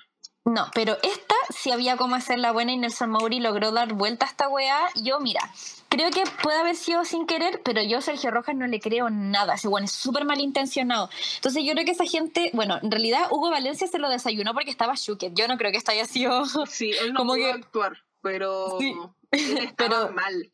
Juan quedó palo y luego Valencia porque el video era súper explícito, así súper, no voy a relatar cómo era la wea porque vayan a comprar el contenido de Nelson Mauri OnlyFans. Sí. Eh, que es OnlyFans slash Nelson Mauri guion bajo. Eh, pero weón, era súper explícito el video, como, y en horario familiar. Juan, yo lo, o sea, no sé cómo eres tan malo. Es que eso es lo que me pasa, que no entiendo cómo puede ser tan malo. Además, súper de los noventas lo chemear a la gente. No, sí, mira, yo creo que el buen lo hizo como... O sea, no sé en verdad cuáles fueron sus intenciones. Mi otra teoría era que el buen está enamorado de Nelson Mowry. Quería llamar su atención. Sí. Qué duro. De una pésima manera. es como esa gente que te pega cuando le gusta ahí. Uf, duro. Ya, pero bueno. ¿Cuál es el siguiente? ¿Qué era el siguiente? A ver. Ah, pero espérate, a partir de ese, la botota se pegó un Hugo, o sea, un Hugo Valencia, un Sergio Roja y, subió un video del Nelson Mauri. No. Nelson Mauri. del, es del Leito Méndez, también Sí. de su OnlyFans. Y ahí Leito Méndez dijo como, bueno, no puedo creer que este, es- este señor, como viejo, me está haciendo esta weá, como, bueno, ¿Y crezcan. por qué lo mostró? Porque sí. Fue, se supone que fue sin querer también. Nah, no te creo ni una weón. Yo tampoco, a la botota tampoco le creo nada, en verdad. Sí, no, no le creo absolutamente nada. Pero bueno, eso era parte del Wonderful No. Eh, ya. El siguiente, un pastor evangélico, eh, es- no, mentira, no es un pastor evangélico. Se dijo primero que era un pastor evangélico y después descubrimos que no era pastor, solo era un evangélico. Lo amo. Fue a una reunión de evangélicos y lo fueron a fiscalizar porque está prohibido, es ilegal, Sí. estamos en una pandemia, y se tiró a un auto de una muy mala forma, un auto que no estaba en movimiento, fingió un atropello y después le pegó un milico. Weón, agarró, es que el video es impactante. Agarra el milico y el milico sale volando. Si yo quedé chuc eh, por la calidez, no, calidad, no calidez, calidad actoral de ese hombre, La cagó. que era nula, nula. Ese La hombre no cagó. entendió que para fingir un atropello, el auto debería estar en movimiento. Y se tiró abajo y empezó a gritar y el otro le pegaba. Weón, Y, le- y, y lo mejor era gente que, se- que, que era parte como de la weá, que gritaba, déjenlo, déjenlo. Señora, no le está haciendo nada. a mí me encantó el párate ridículo. Pero bueno, de eso, a mí me han gustado los memes de eso. De hecho, hoy día salió una foto como de la camioneta y abajo había un paquete de, fi- de fideo que decía De Canuto. Sí. Lo weón. Y yo decía, oh, weón, el contenido de internet 10 de 10, weón. Y lo mejor Sí. fue que la weá se viraliz- viralizó así como pastor evangélico y era solo una persona evangélica, no era un pastor. Y él Sí. fue a dar declaraciones diciendo, es que yo no soy pastor. Y señor, Ya, eso no pero- es lo importante del video. Pero yo creo que porque le bajaron la línea también, así como, oye, weón. ¿Por qué hiciste esa weá? Sí, como nos humillaste públicamente, como si ya no nos hubiésemos humillado lo suficiente nosotros solos. Sí, duro. Ya, sí, Ya. te toca a ti. Eh, ¿Qué dice esto? Ah, ya. Sí, sí, sí. Es que después de que declararon cuarentena en varias comunas, hicieron un mapita, un mapita que se dio vuelta por todo Chile. Y bueno, de verdad era como Santiago pobre en cuarentena, Santiago cuico sin cuarentena. Y bueno, la weá era tan obvia, tan terriblemente obvia. Y alguien lo dividió así como en Quilicuras donde están las empresas, acá es donde vive la gente, eh, y acá es como donde viven los cuicos, pues, ¿cachai? Como que lo dividieron en base a cómo se divide geográficamente la ciudad, y en verdad calzaba completamente con que estaban encerrando a los pobres y los cuicos podían vivir sus vidas tranquilos. Sí, y un fin de semana después, eh, ya toda cuarentena. Para que no se quejen. Sí, así como ya, ya, sí, a la chinga. A la chingada. Bueno, el siguiente Wonderful sí es fantástico. Eh, queremos hablar del mejor video del 2021, ganador del Grammy. Eh, lo veo venir porque se lo merece. Eh, Montero, entre paréntesis, Call Me By Your Name, de Lil Nas X. Bueno, ya. Esto es con lo que yo quiero que crezcan mis hijos. Bueno, un Lil Nas bajando del no, su, primero en el cielo, después yendo al Olimpo, ahí a discutir con los grandes dioses, porque es fleto, y cayendo haciendo pole dance al infierno haciéndole un lap dance a Satán, matando, Weón. siendo el nuevo Satán, Ah. francamente. Según yo, esto es gay culture. Gay Cult, esta wea, esta wea es de aquí para toda la vida. Este es el mejor video de la wea, sobre todo considerando que Lil Nas X, que por si no lo conocen es el de esta canción con Billy Ray Cyrus. No sé cuál es. Eh, yo no sé, espérate. ¿Qué vida vivo yo? Lil Nas X. Se me olvidó cuál es la otra canción. Que es muy famosa. No sé. Ah, All Time Road. Ay, yo creo que nunca la he escuchado. Ya, esa, esa, fue muy famosa y se hizo viral en, en TikTok y toda la agua, por eso es más conocido. Pero Lil Nas es un joven rapero abiertamente fleto que desde el primer momento ha hablado de su homosexualidad. Eh, sacó esta canción y comentó que eh, un joven Montero era un cabro que le gustaba cuando él era chico. Eh, en donde todavía estaba en el closet, en donde está contando como su experiencia enamorado de otro weón y sufriendo, y así presenta la canción y dice como, bueno, yo no estoy hablando de una agencia, una agenda política, yo estoy contando mi historia y rapeando al respecto, y lo voy a hacer haciéndole lap dance a Satán. Lo encuentro, pero weón, ganador. O sea, me da pena que no le guste las niñas porque yo sería la primera en la fila. Francamente, además con esos pasos, weón, es seco haciendo... Eh, ¿Cómo se llama esta weá? ¿Del ¿Lap dance? No, no, no, del tubo. Ah, eh, pole dance. Pole dance. Y cuando se pone de cabeza a moverle el culo a Satán. Weón, es que encuentro que chao. Además que sacó unas zapatillas con Nike eh, que dicen como versículos de la Biblia y dicen que tienen sangre humana y la comunidad como religiosa, hoy muy religioso este capítulo. Sí. La comunidad religiosa gringa está indignadísima, indignadísima, así como... Armie Hammer va corriendo a comprarse la zapatilla. ya se la comió.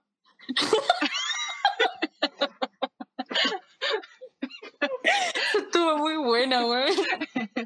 Pero eso, básicamente. Eh, hablando también de cultura fleta, eh, esta semana salieron fotos, eh, o sea, primero vamos a hablar. Se cumplieron 15 años de el inicio de Hannah Montana, eh, fue muy celebrado. Miley le escribió una carta a Hannah, le hicieron una cuenta oficial de Instagram, de Twitter, toda la gente como importante como de Hannah Montana le llegó como una cartita, flores y todo. Qué hermoso. Todos estuvimos muy emocionales por eso. Eh, le llegó un ramo de flores a Joe Jonas, eh, a este one del, High School Musical. Le llegó unas flores y una tarjetita que decía como eh, Te amo más que el ketchup. Y así más referencias. Esa weá, esa weá es súper 2010, weón. Buena. Y el ketchup, cuando dice, no es que un mectante es buena para las manos, el mejor primer capítulo de Hannah Montana, francamente. Sí. Y bueno, todos estábamos muy emocionados por eso. Y Miley, como le importa un pico la pandemia, básicamente, hizo una fiesta de cumpleaños de Hannah Montana. Y, o sea, igual eran pocos invitados, pero igual fue en un lugar como en un pub. ¿Qué hacía Youngblood ahí? Bueno, es que salió Youngblood invitado de Miley. Y Cállate. Entre paréntesis le está diciendo su gato, no me está diciendo a mí.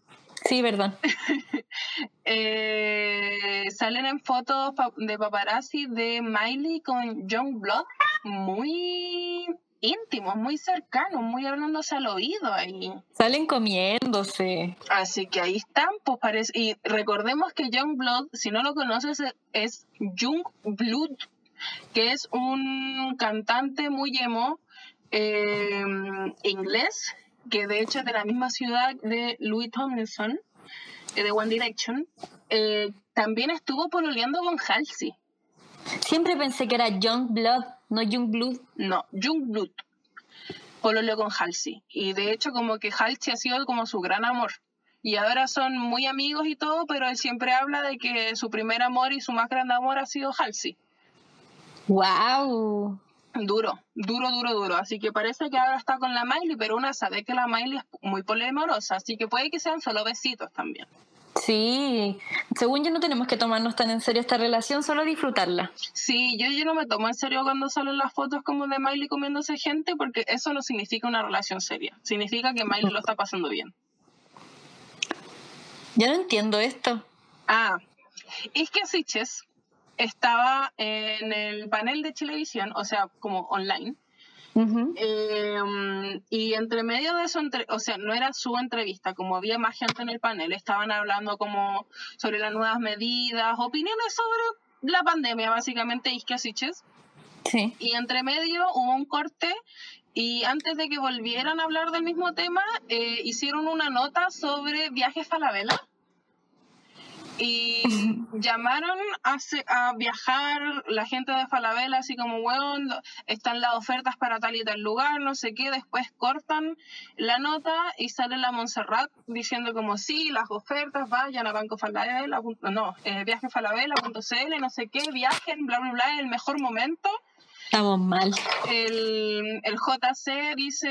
¿El JC que le dicen? El JC que le dicen dice como sin comentarios y después sigue la nota y antes de que la isquia se vaya, dice, y antes de irme quiero decir que encuentro que como esto fue entre medio de nuestra nota, que es súper irresponsable que vengan a hacer como publicidad viajes a la vela cuando estamos en el mayor pic de COVID desde que inició esta web chao, me voy. Y todos así, oh, y se fue, y se fue, lo dijo y se fue.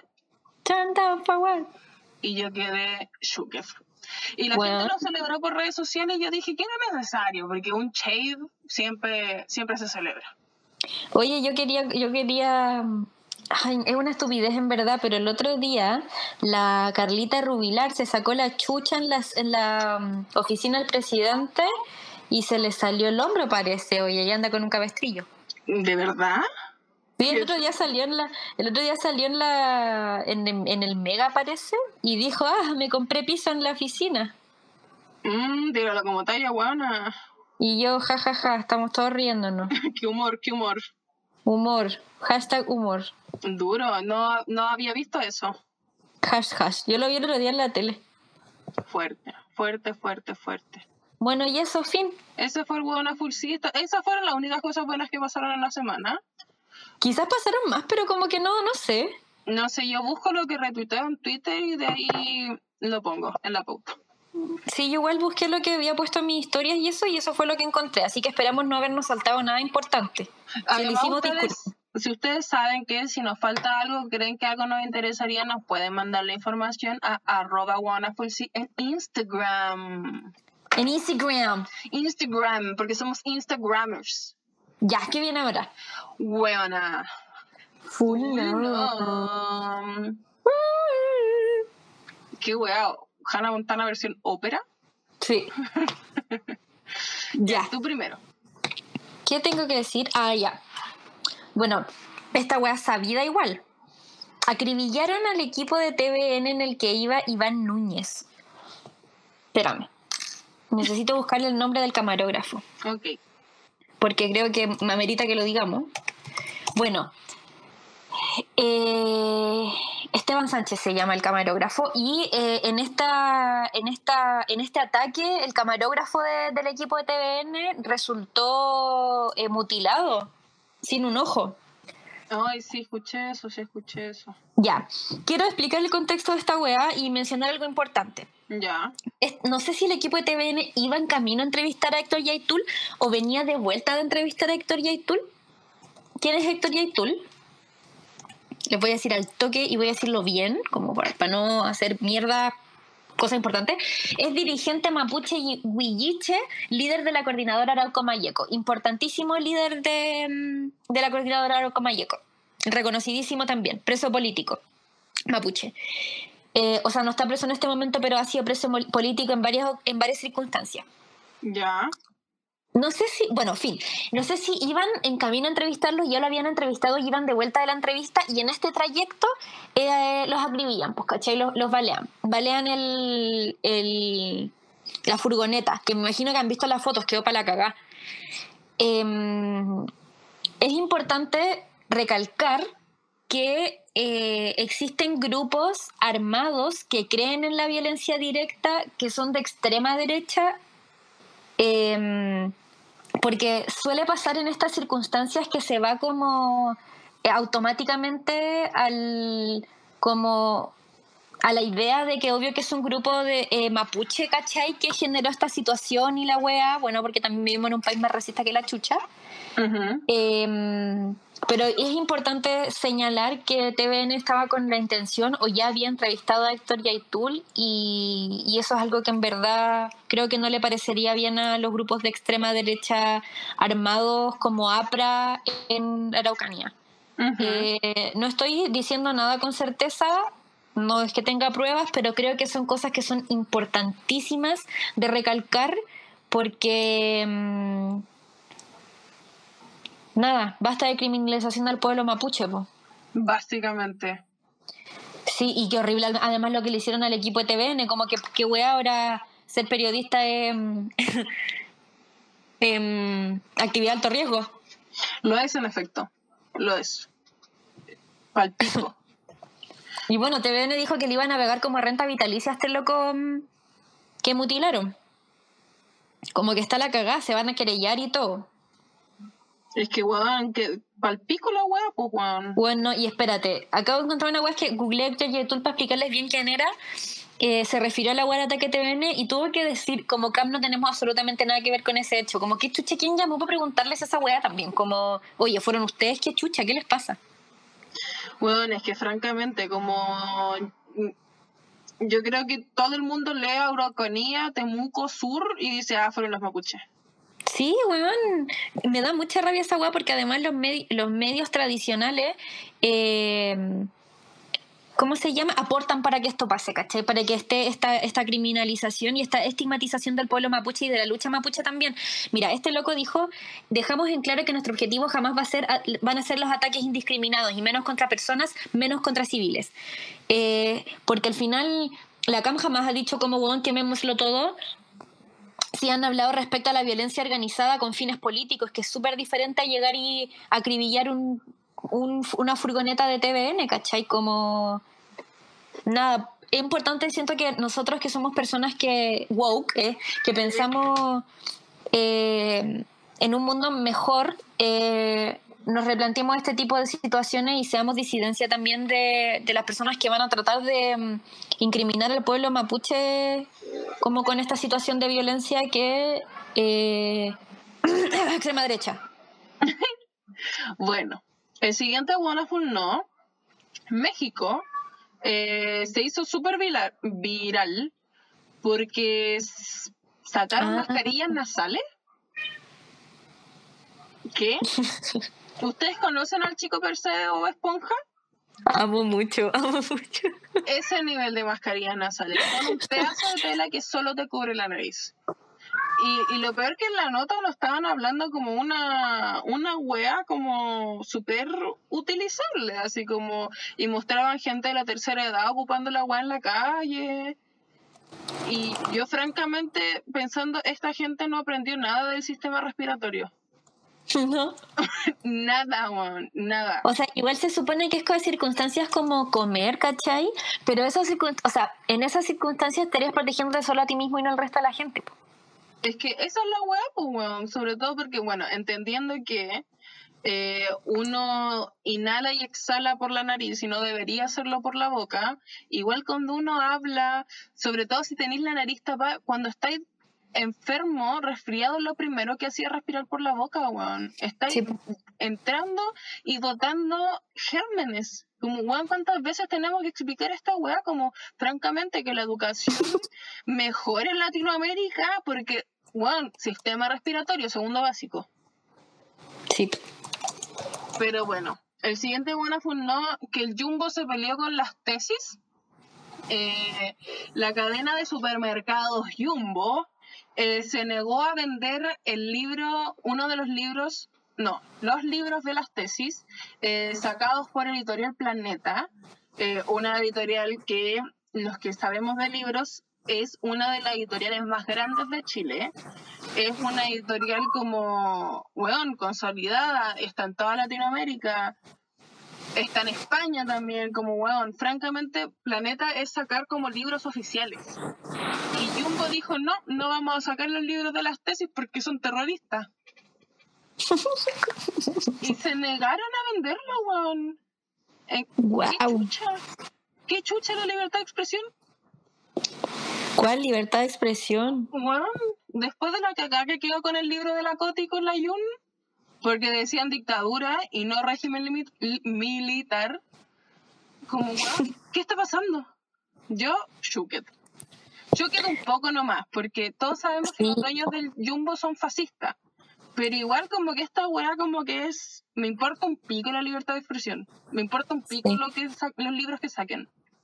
Según mi ideología yo no los voy a vender. Bueno, encuentra brígida esa weá, como que aquí está buena librería cristiana. Sí, qué chucha. Pero bueno, Jumbo cosas. Eh, uf, otra guana. Esto, un guana muy, ¿qué? ¿Qué es, ¿Qué es esto? hay nueva franja porque hay nuevas votaciones. Puede que se corran, puede que no. No sé, yo voy a ser vocal, a mí me vacunaron. Eso es lo único que me importa. Sí. La wea es que hay franja electoral nuevamente, eh, cadena en todos los canales de Chile, y hay una sección de la franja del Partido Humanista o el Partido de la Abuela, como se le conoce, eh, en donde la abuela está hablando y va a presentar al doctor que está a su lado y el señor es un cartel. es un cartón, es un pedazo de cartón el señor. Encuentra la raja esa wea. Y que de repente cobra vida y empieza a hablar. y yo así, ¿qué? yo lo vi en vivo y yo dije, ese señor es un cartón. Yo no lo vi, weón. Búscalo, está en Twitter, está en todas partes. No, sí, pues ya lo vi, pero no lo vi en la tele, a eso me refiero. Pero ese señor es un cartón, lo es. Señora, suélteme esto una farmacia. Sí, y más encima la abuela se, refiere a sí misma como la abuela y dice, y ahora va a hablar el abuelo. ¿Qué es su esposo? Estamos, no, no es su esposo, pero es un señor de la tercera edad. Ah. y el Partido Humanista está como generando un culto, no sé. Sí, yo pensé que el abuelo era su esposo. No, no lo es. ¡Wow! Bueno, esa, esa gente de la que yo ya no quiero hablar, como.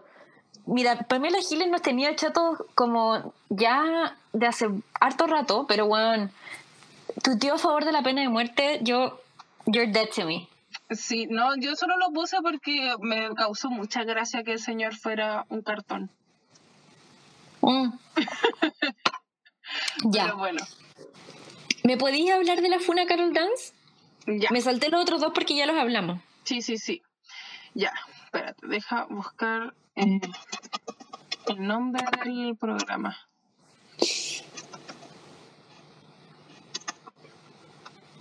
¿Eres tú, Falun? Sí. ya. Eh, eh, se me olvidó el nombre del programa. Ah, ya.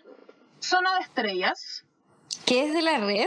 al parecer parece, que es presentado por Mario Velasco, eh, conocida ex Jingo. Eh, estaban en una entrevista, está, había varias gente en el panel, entre ellas estaba Falun, Falun, eh, conocida ex polola de Carol Dance, eh, la polola siguiente de Arenita, Jingo, ustedes saben, cultura general, básicamente la historia de Chile. Em, y Mario Velasco... Oye, eh, el canal Zona Latina. Ah, Zona Latina. Pero la wea, aunque sea Zona Latina, la wea se viralizó para el pico porque fue Chuck la, la noticia. Sí. Eh, Mario Velasco dentro de esta entrevista dice, bueno, nadie le preguntó, el loco solo lo soltó, sí. que un no dijo el nombre, pero dijo un ex miembro de mucho gusto eh, mostraba videos íntimos con todas las parejas de esta persona a los miembros del canal. Y dice, hay un conocido personaje de la televisión que le mostraba en el equipo de mucho ah, que le mostraba en el equipo de mucho gusto uno de los que integraban esta gran familia comillas funcional, según Vasco Mulián, les mostraba a sus compañeros hombre por supuesto sus relaciones sexuales. Se grababa, sí, tenías cámaras por todo el departamento. Y quien estaba dentro del panel, Fallon, dice, ¿le mostraba esos videos? ¿Aparezco yo en estas cosas? ¿Qué? Entonces ahí se termina de confirmar la wea, pues sobre todo porque Sí, Velasco dice, si es que alguna vez hubiese sido así, te lo diría al aire. Si, hubies- si hubiera algo que te pudiese involucrar, te hubiese dicho en privado. Sí, po. Pero igual, la media bola, yo creo que la Fallon se tiene que haber cagado en los pantalones. y bueno, po, y además la Fallon después de esto dijo, pero qué feo, porque yo me acuerdo, porque yo viví con él, que, que sí había una camarita, pero afuera de la puerta del departamento, pero esa cámara era mula, era como una webcam. Weón, y espérate, yo quiero decir, no estoy acusando a nadie de nada, pero quiero decir que Carol Dance tiene un espejo en su techo, o parece que al lado es un espejo gigante, y en verdad me consta que el weón es como súper boyerista, no sé si se llama así, pero como que quiere mirarse a él mismo todo el tiempo, culiar. Em, entonces no me sorprende la situación. Evidentemente este weón salió a decir que no hay pruebas, pues cachai que... Porque igual en ningún momento dicen su nombre, solo que todo el mundo asume que es él como por... Porque la Fallon dice, yo viví con él, el Mario Velasco no la contradice y le dice como si hubiese sido, ah, si hubiese aparecido tú, yo te hubiese dicho. Como, bueno, ahí confirmaron que estaban hablando del Carol, pues, weón.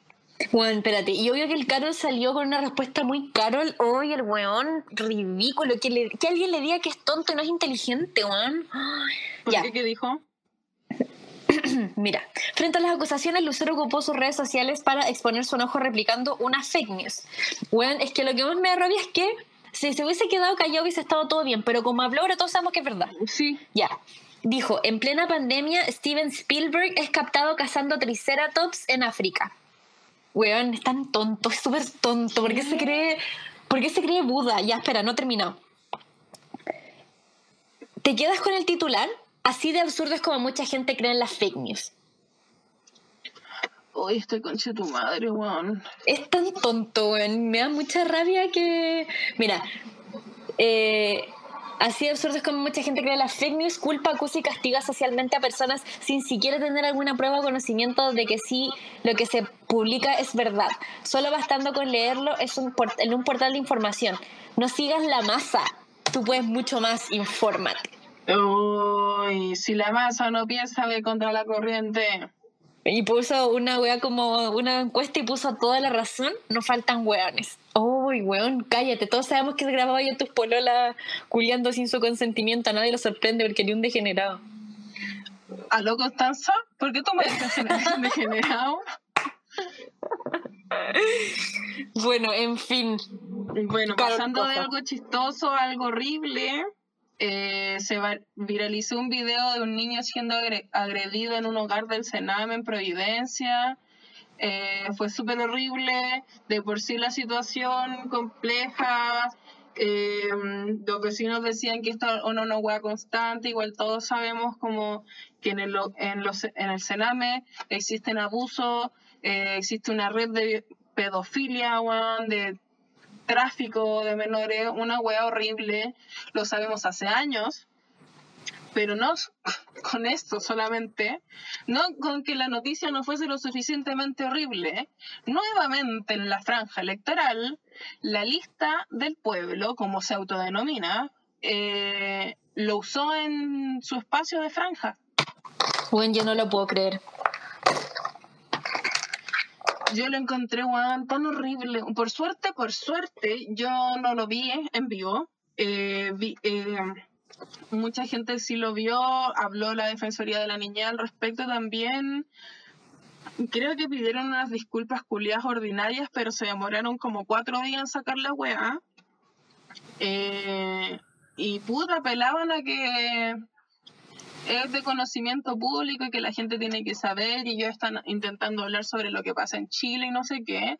Ya, pero bueno, ubícate un poco también, po. Weón, como eran gritos de sufrimiento de un menor de edad en un hogar del Sename, weón. Y esta gente lo ocupó como propaganda política en un espacio que está abierto para todo Chile, weón, a las nueve de la noche. Bueno, lo encuentro horrible. Esta gente culia, weón, ojalá pierdan y pierdan toda la plata culia que gastaron en su franja de mierda, weón. Lo encontré terrible. Igual me pasa que eh, se difundió indiscriminadamente ese video y recordemos que es un video de violencia eh, que involucre a un menor de edad, como tengamos un poco de tino en, esa, en las cosas que compartimos. Yo sé que muchas veces no, no, no, no hacemos la matemática de pensar si está bien o no lo que estamos compartiendo y solo lo hacemos porque es algo que nos indigna, pero igual tengamos consideración con ese tipo de cosas, no solo porque es contenido sensible, sino también porque involucra a una persona que es víctima de esta situación. Em, yo lo, lo, único que quería decir respecto a esto eh, es que me parece de una falta de respeto tan grande que se ocupó para esa franja ese video, sobre todo porque no existe ningún tipo de consentimiento. Yo sé que la persona que difundió este video es porque estaba desesperada y me imagino que debe ser además una, una hueá reiterada porque estos, este tipo de abusos suceden todo el tiempo en el Sename en todos los hogares a lo largo de todo Chile. O sea, no todos, porque sé que las, circunstancias, las situaciones en las que viven los niños en cada hogar es distinta en todos los hogares, ¿cachai? Pero en la mayoría de los hogares existen este tipo de abusos físicos, psicológicos, sexuales, eh, y es horrible y uno busca justicia de alguna forma, pero pero nada justifica haber usado ese video para una campaña eh, política. No, no corresponde una falta de respeto. Sí, sí, sí. Oh, terrible, pero bueno. Pasando nuevamente, pero a noticias más internacionales respecto a abuso y de niños. Eh, Bad Baby, no sé si la conoce el público, eh, que es una cabra que se hizo famosa porque su mamá la llevó a Dr. Phil, este programa muy famoso en Estados Unidos. Catch me outside, how about that? Sí, Catch me outside, how about that? Eh, esta cabra, que era una cabra muy problemática, que su mamá ya no podía con ella, bla, bla, bla. Eh, Doctor Phil tiene este programa en donde eh, los papás llevan a sus familiares, hijos, personas con las que tienen, que son conflictivas, que, que están a cargo, bla, bla, bla. Y Doctor Phil tiene un rancho. En este rancho es un hogar en donde se reeduca a los niños problemáticos eh, para volver a su guía, a, como al buen camino y la wea, y este weón lucra con esta wea. Esta no es una wea estatal, esta es una wea privada que em, eh, se basa en la plata de este programa que es muy, muy famoso.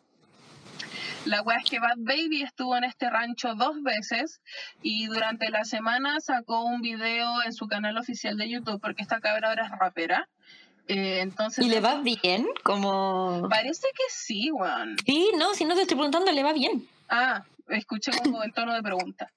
No, no, no. Eh, bueno, esta cabra dentro de su página oficial de YouTube eh, saca este video relatando su experiencia en el rancho, contando que a estos cabros los abusaban físicamente, estos cabros eran abandonados como como por, por sus protectores, por su familia, en estos espacios en donde los maltrataban, abusaban de ellos, en donde en una ocasión ella lo vivió, una cabra menor de edad murió en este espacio, eh, ella sufría y intentaba como seguir las reglas de este espacio, también lo abusaban eh, psicológicamente, si tú te portabas mal y no seguías las reglas, te hacían una ley del hielo y nadie te hablaba, ningún adulto, y ese es un nivel de trauma infantil palpico, pedagogía por el suelo, francamente. Y esta cabra contaba su experiencia y ha abierto a que muchas otras personas que han vivido en este rancho estén hablando al respecto. Y bueno, Bad Baby funando a Dr. Phil. Catch outside, how was that? Weón, qué wea la tele. Como, como, como, ¿Qué les pasa, weón? Weón, es que. ¿En qué mundo, weón, está bien que un doctor de mentira eh, tenga un rancho de niños que se portan mal? Sí, como. Más encima los tratan como el pico, weón, una wea así enferma. Y puta, eh, yo me salieron varios videos de esto en TikTok porque una vez una vez un, video en una red social y te salen en todas las otras redes sociales, en donde se está generando contenido respecto a esto, porque al parecer esta web es una práctica muy común en Estados Unidos. Wow. Sobre todo porque en el documental que no hemos visto de Paris Hilton, Paris Hilton estuvo en un rancho así. Sí, ¿verdad, weón? Con la, ¿cómo se llama esta otra? La Nicole Richie. Y, la, la, Paris Hilton comenta que es de un abuso infantil palpico, que ella quedó súper mal después de esta weá, y existe como todo un movimiento como respecto a la protección infantil por esta weá en Estados Unidos. le creo a la Paris. Así que está duro, duro. Bueno, y también le creo a la Brad Baby, a la Brad Baby, la raja. a la Brad Baby, palpico, sobre todo porque esta loca se hizo viral por ser una pendeja maleducada y ahora está así como, weón, como que haya sido una pendeja de mierda, no significa que me deberían haber tratado así. Sí, sí, y yo creo que... Amor, cariño, dedicación, weón. Le debe haber costado caleta también como salir del closet de esta situación porque debe ser difícil también asumir que no te lo merecía y pues, weón. Sí, pues sobre todo cuando todo el internet está diciendo como pendeja de mierda. Sí, Cash Me Outside, how about that? Ya. Eh, pasando también a situaciones horribles que viven niñas y adolescentes. Eh, puta, a mí me cargué involucrarme con estas noticias porque de verdad la infancia me toca mucho, weón. Pero bueno, encima soy, estudio, soy periodista. Em, bueno, en una encerrona los pacos valieron un cabro de 16, que evidentemente era parte como de la banda de delincuentes. Eh, bueno, y la familia de Tamara, que es esta niña la que mataron en una encerrona también, eh, acusaba a este niño de 16 años de haber sido el asesino de Tamara. Esto generó en redes sociales una discusión como después de, después de la situación del Sename, desde que se viralizó este video del, niño, o sea, de este, de este niño, niña, niño, no sé, no tengo idea, en, Providencia, en un Sename, gritando, bla, bla, bla, salió, salió como en masa la gente a decir, weón, qué horrible lo que viven los niños en el Sename, como justicia por las niñas. Y pasa esta weá del niño que mataron los pacos en la encerrona, que presuntamente era el asesino de Tamara. Em, y todo el mundo como, weón, un delincuente menos. Se dio mucho esa discusión. Eh, de partida, nunca va a ser bueno que un paco mate a una persona. Eh, porque son los pacos, eh, no hacen nada bien. Eh, pero lo que yo más encuentro brígido es que mucha gente salió a decir como, ah, váyanse a la chucha, ¿cómo se les ocurre decir que qué bueno que se murió y la mierda? Y estoy de acuerdo, yo no encuentro que está bien decir que se murió eh, este cabro en esta, en esta circunstancia, porque además también era un cabro abandonado del Sename, de hecho, oficialmente, o sea, oficialmente, efectivamente ese cabro había estado en el Sename, ¿cachai? Era un cabro abandonado del sistema. Eh, pero, weón, ¿qué le cuesta a la gente ser un poco menos weón, superioridad moral, capa, pony moral palpico y educar, weón, dile a la gente como, weón, esta persona que hoy era un delincuente y presuntamente mató a una niña chica, también fue un niño del Sename, ¿cachai? Es que aquí nuevamente tenemos que tocar el tema de la responsabilidad de los medios respecto a esta mierda, weón, porque puedo puedo llegar a entender y jamás voy a estar, o sea, espero jamás estar en el lugar de los padres y familiares de Tamara, weón. Como, bueno, de verdad no puedo pensar ni dimensionar el dolor que debe estar viviendo esta gente, eh, sobre todo cuando eh, la situación de muerte de Tamara fue un asalto, como fue una situación como, weón, de verdad que esa muerte se pudo haber evitado. Eh, y los medios de comunicación le han dado el espacio a esta familia dañada, a este padre que está en un luto terrible, para que diga en televisión abierta desde 8 de la mañana hasta 4 de la tarde y que lo vuelvan a repetir en el noticiario de la noche, que si la justicia no hace nada, él lo va a matar y después de que está feliz de que lo hayan matado. Sí. Como Porque también es el papá también. sí, pues Como no me puedo imaginar el sentimiento, de verdad que si digo esta situación, de verdad no puedo decir si no voy a querer matar a la otra persona, weón. Obvio que no, pues. Pero los medios le están dando este espacio para que, sobre todo sabiendo que en, el, en el país de hace mucho tiempo se está hablando sobre la pena de muerte, sobre que los presos no merecen derechos humanos, sobre los niños del Sename que no merecen nada, excepto si son niños eh, huérfanos, excepto si son niños con problemas mentales, pero si son delincuentes no se merecen nada. Y que le, di la palestra a una persona que está sufriendo, para decir un, un mensaje de verdad muy extremista y terrible, weón. Como yo, yo veía la wea y decía, no puedo creer que estemos dando el espacio en los medios a este discurso que de verdad es de, de venganza y de dolor, weón. Sí, como que no hay responsabilidad en el criterio periodístico. Juan, yo la otra vez estaba así haciendo zapping en la tele porque no veo tele mucho, eh, excepto cuando voy a ver la novela. Y estaba el papá de la Tamara diciendo, yo sé quién mató a mi hijo. Justo me pillé esa parte. Yo sé quién mató a mi hijo y yo sé dónde está.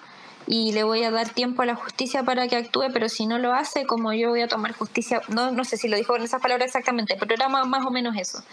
Sí. Y bueno, ¿dónde está el editor de esta weá? Como... No sé, yo estoy muy de acuerdo contigo, Noche. Es que, weón, como de verdad yo, es que esa es la weá como que veía en redes sociales, como, ay, pero es que, ¿cómo, va, cómo puede decir eso? Como, weón, yo jamás voy a estar en el lugar de esta persona.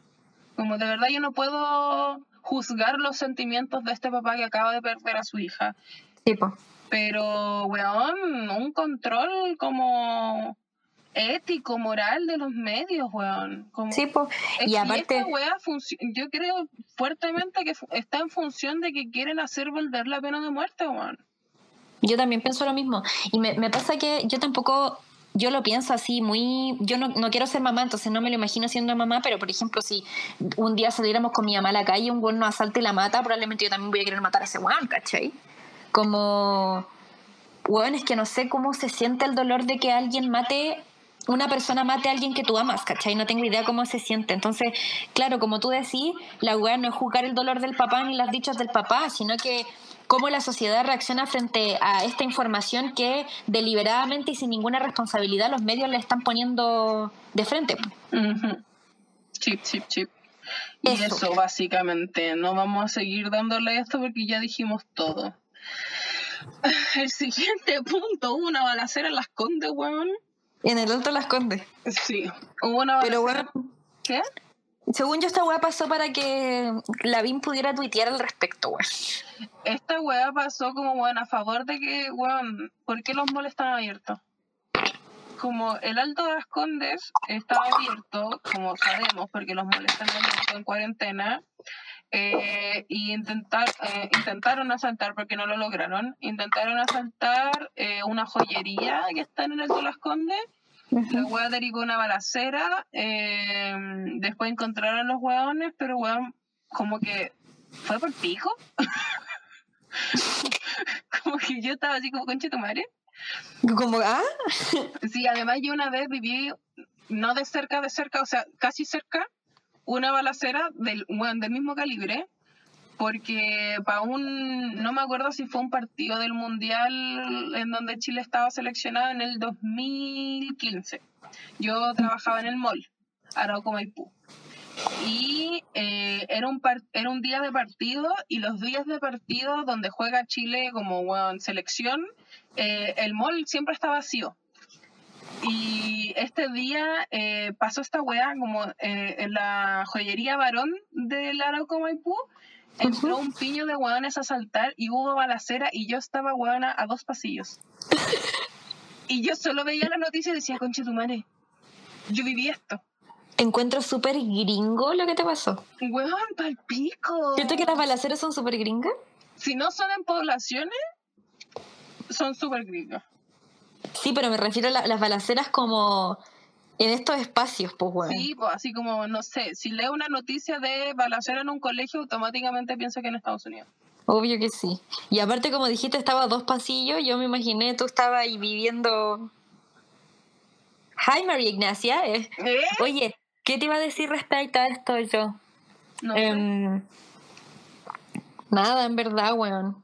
No entiendo. Vi gente que como que se pegó la eh, ¿cómo se les ocurre estar robando y la wea?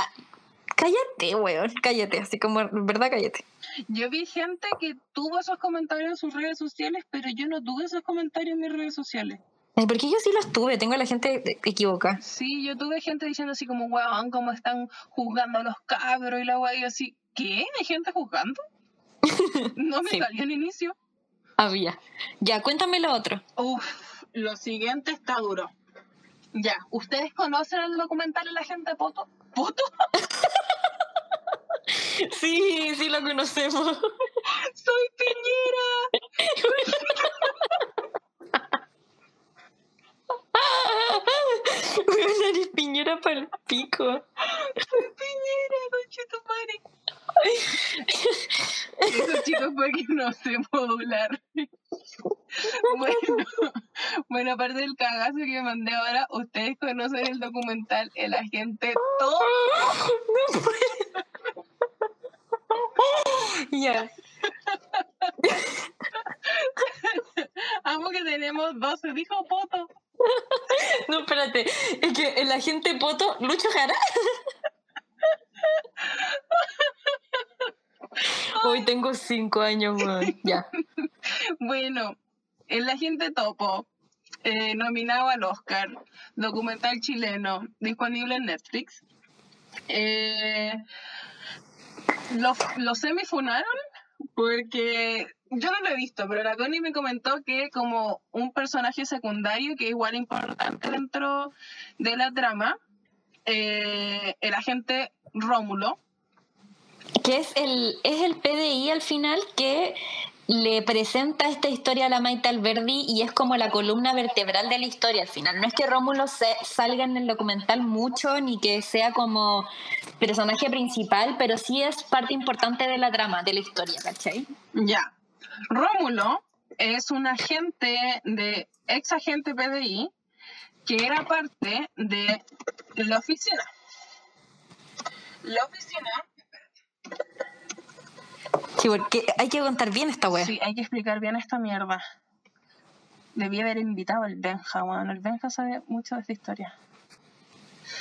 Básicamente, eh, a la vuelta a la democracia, comillas, eh, con el presidente Elwin y todo eso, estaba en el periodo muy tenso, post dictadura. Sobre todo porque la gente que estaba en el poder en dictadura seguía estando al poder, solo que ahora estaba la cara como de la presidencia. Pero dentro de los espacios internos seguían existiendo las- los mismos líderes en los PACO, en los milicos, en la PDI, que eran espacios fascistas. La Claro. verdad es que eh, la oficina era un espacio, era el Consejo Coordinador de Seguridad Pública, más conocido como la oficina, eh, que se creó el 26 de abril del 91, que era eh, un espacio que generaba, que buscaba generar estabilidad en el proceso de transición de la dictadura mediante un juego de espías e infiltrados. Em, este era, la oficina era un espacio de inteligencia del Estado. La wea es que eh, es- eran puros sapos culiados esta wea. Sí, pues, francamente. Y el agente Rómulo era parte de este espacio. Y, y to- queda aún más la cagada porque, bueno, hace muy poco tiempo, literal, el 27 de marzo, hace tres días, eh, sacaron un libro so- que habla sobre la historia de la oficina. Y estamos hablando de la misma persona que está en este documental que está nominada al Oscar. Sí. Y está duro, porque estamos hablando de sapos de dictadura. Y ahí uno se, se cuestiona, ¿la Maite Albe- Alberdi habrá sabido esta wea?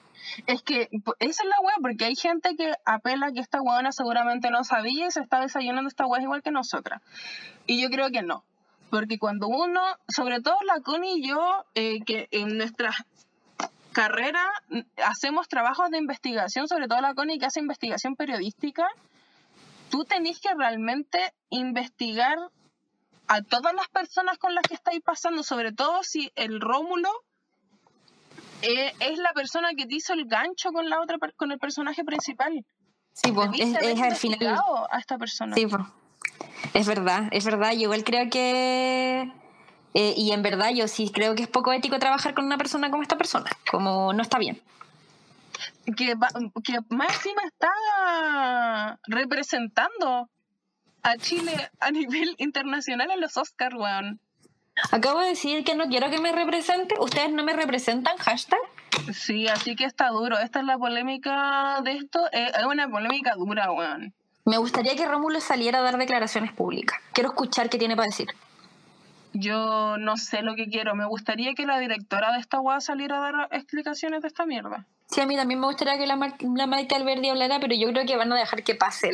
Sí, pues porque este espacio eh, lo que buscaban no es solo como una oficina que intentaba buscar como que se pasara como tranquilamente a la democracia, no, era una, un espacio de agentes de sapos para que eh, hubiese estabilidad en el sentido de quien sapear a gente de izquierda, pues, para que no Sí, po. hubiese una, una revuelta a la UP, un, un, no sé, que no salieran los grupos armados, como, ese era el, ese el objetivo real de esta weá.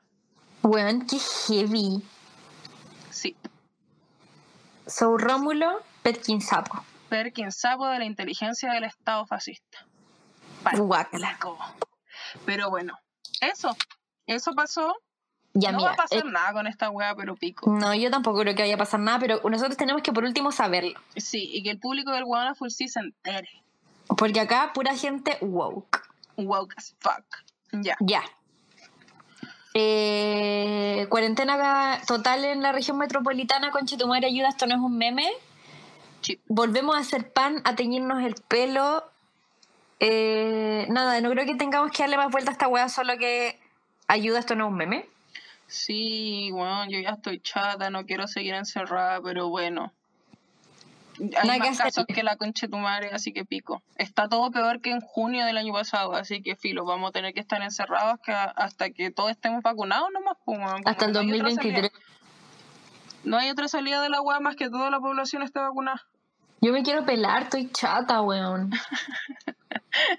Yo quiero abrazar a mi Prioridades. hermano, Prioridades, me quiero pelar. ya. Pero sí. ¿Qué, es- ¿Qué pasó con Arturo Zúñiga y Toti Orellana? Puta, yo no lo vi porque me dio vergüenza ajena.